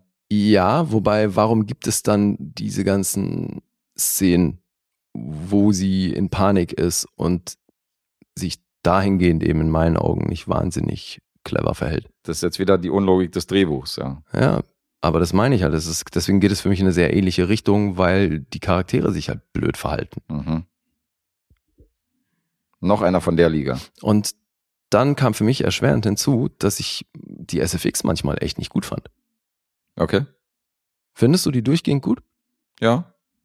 Die mochte ich. Okay. Also besonders die Szene, die finale Szene mit der in dem Auto, die war, die war schon groß.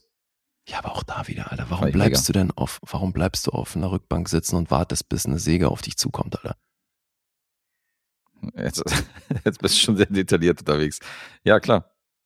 Also, was Mir fiel auch auf, dass die Zähne komplett, äh, dass die Zähne komplett weiß waren. Und sie hatte die ganze Zeit geschrien. Also normalerweise müsste sie komplett eingesaut sein und die Zähne müssten voller Blut sein, aber ihre Zähne, Zähne waren halt so beim Aufreißen des Mundes, ja. waren halt komplett perlweiß. Das ist wieder dir nicht aufgefallen, oder? Äh, doch, habe ich aber gekauft in dem Moment. Hast du gekauft? Na, ich dachte so, ja, weil sobald du Mund zumachst, Mund auf. naja, aber also hast, wenn du Blut im Mund hast, einmal Zunge rüber, ist das weg.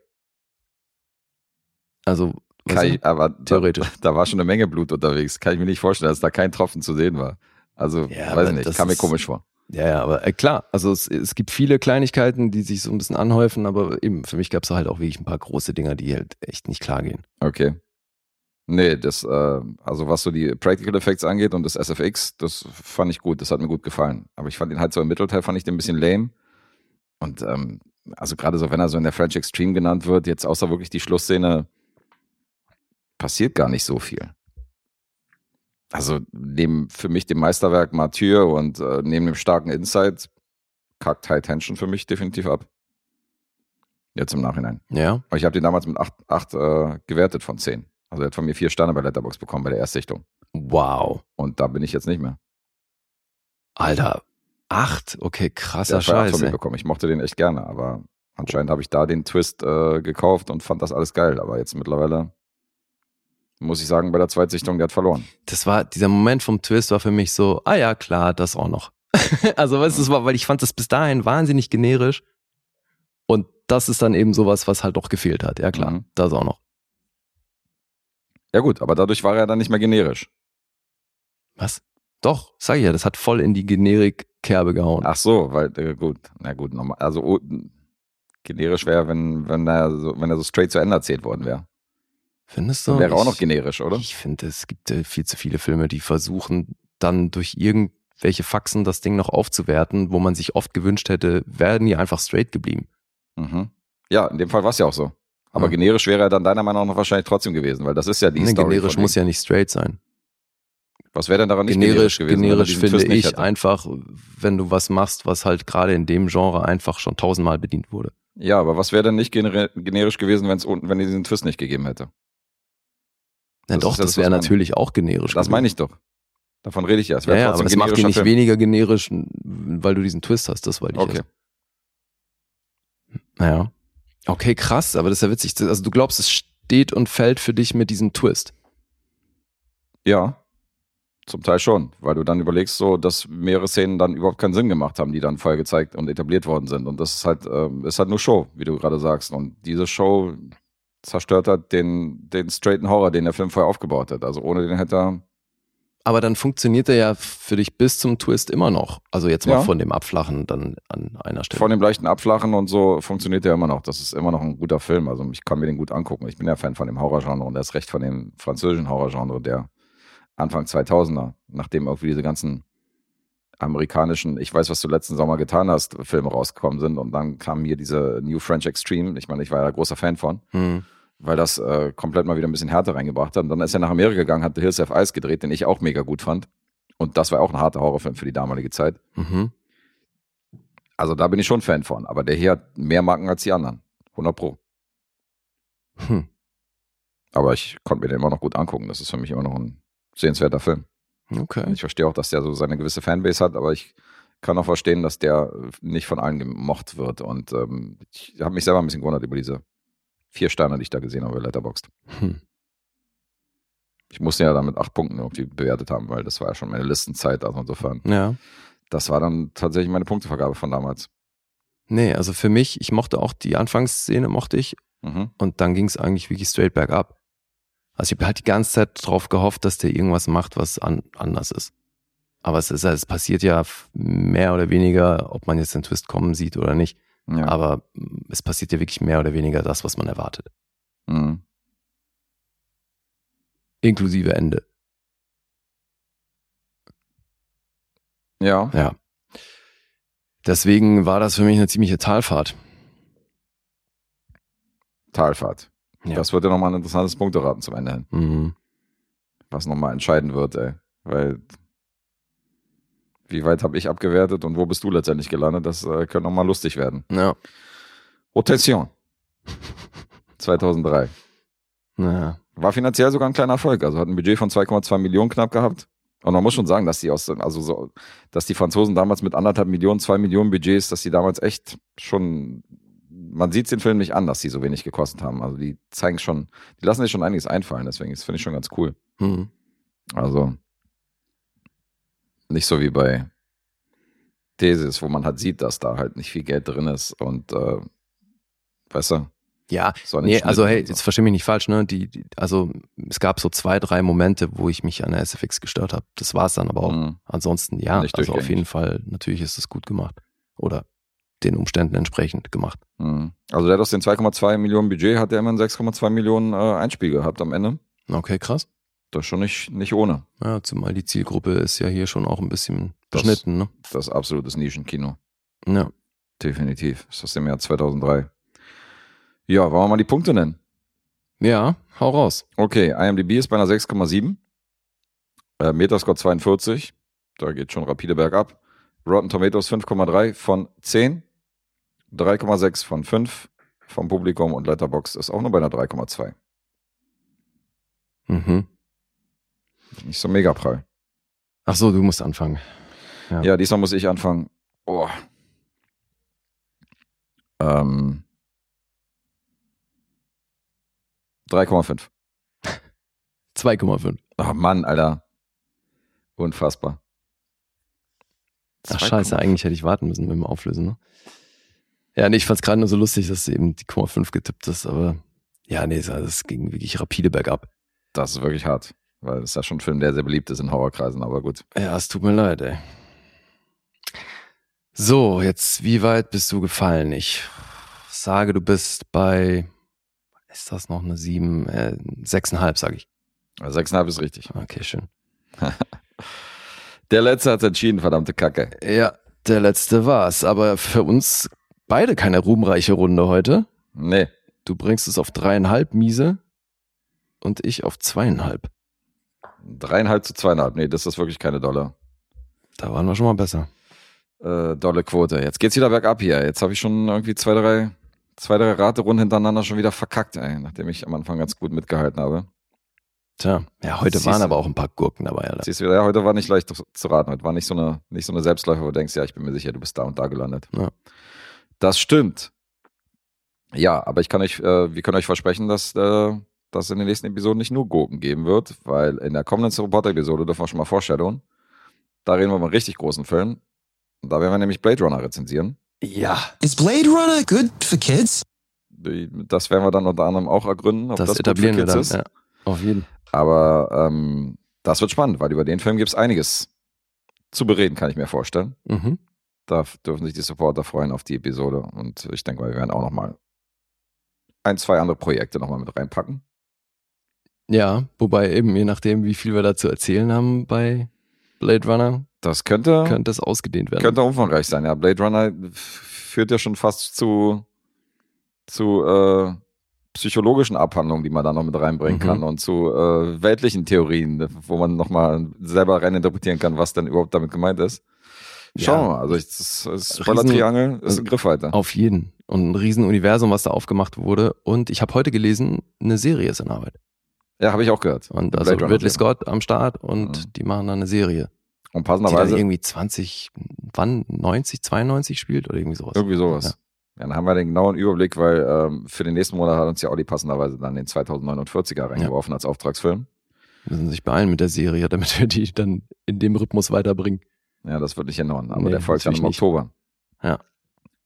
Und am Freitag haben wir dann die zweite Halbzeit unseres Fantasy Filmfest Specials.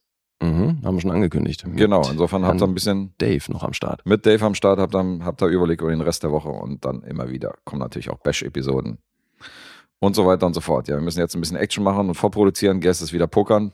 Tja. Für, für eine Woche, zehn Tage. Insofern, ähm, Guest spricht auch gerne in der dritten Person von sich. ja, das machen nur die ganz Großen. Oliver. Kahn und Guest halt. Oliver Kahn, Napoleon Bonaparte. Das sind die dritte Person, Leute. Da zähle ich mich voll, voll mit rein. Ha, schon, hast du jetzt unfreiwillig die, den Bogen zu Ridley Scott gespannt oder? Weil er Napoleon dreht? Ja, Unfreiwillig. okay. Ich könnte mich jetzt, ich könnte mir natürlich diese Lorbeeren jetzt, äh, diese Hose anziehen, aber äh, nee. Die Lorbeerenhose. Die berühmte, Die berühmte Lorbeerhose. Lorbeerhose. Die berühmte Lorbeerhose. Sehr gut. Ach, herrlich. Es ist Sonntag, ja, ich habe gearbeitet gestern. Das ist meine Entschuldigung. Für, Ja, jeden, alles für jede gut. Sonntagsaufnahme. Das ist super so. Ja, insofern würde ich sagen, mal Feierabend für heute. Ja. Sind raus an der Stelle und hoffen natürlich, ihr hattet eine Menge Spaß. Danke nochmal an alle Supporter und an alle, die fleißig hören und abonnieren und liken und so. Voll. Ja, dann sind wir raus, oder? Würde ich sagen. Wunderbar. Tschüss.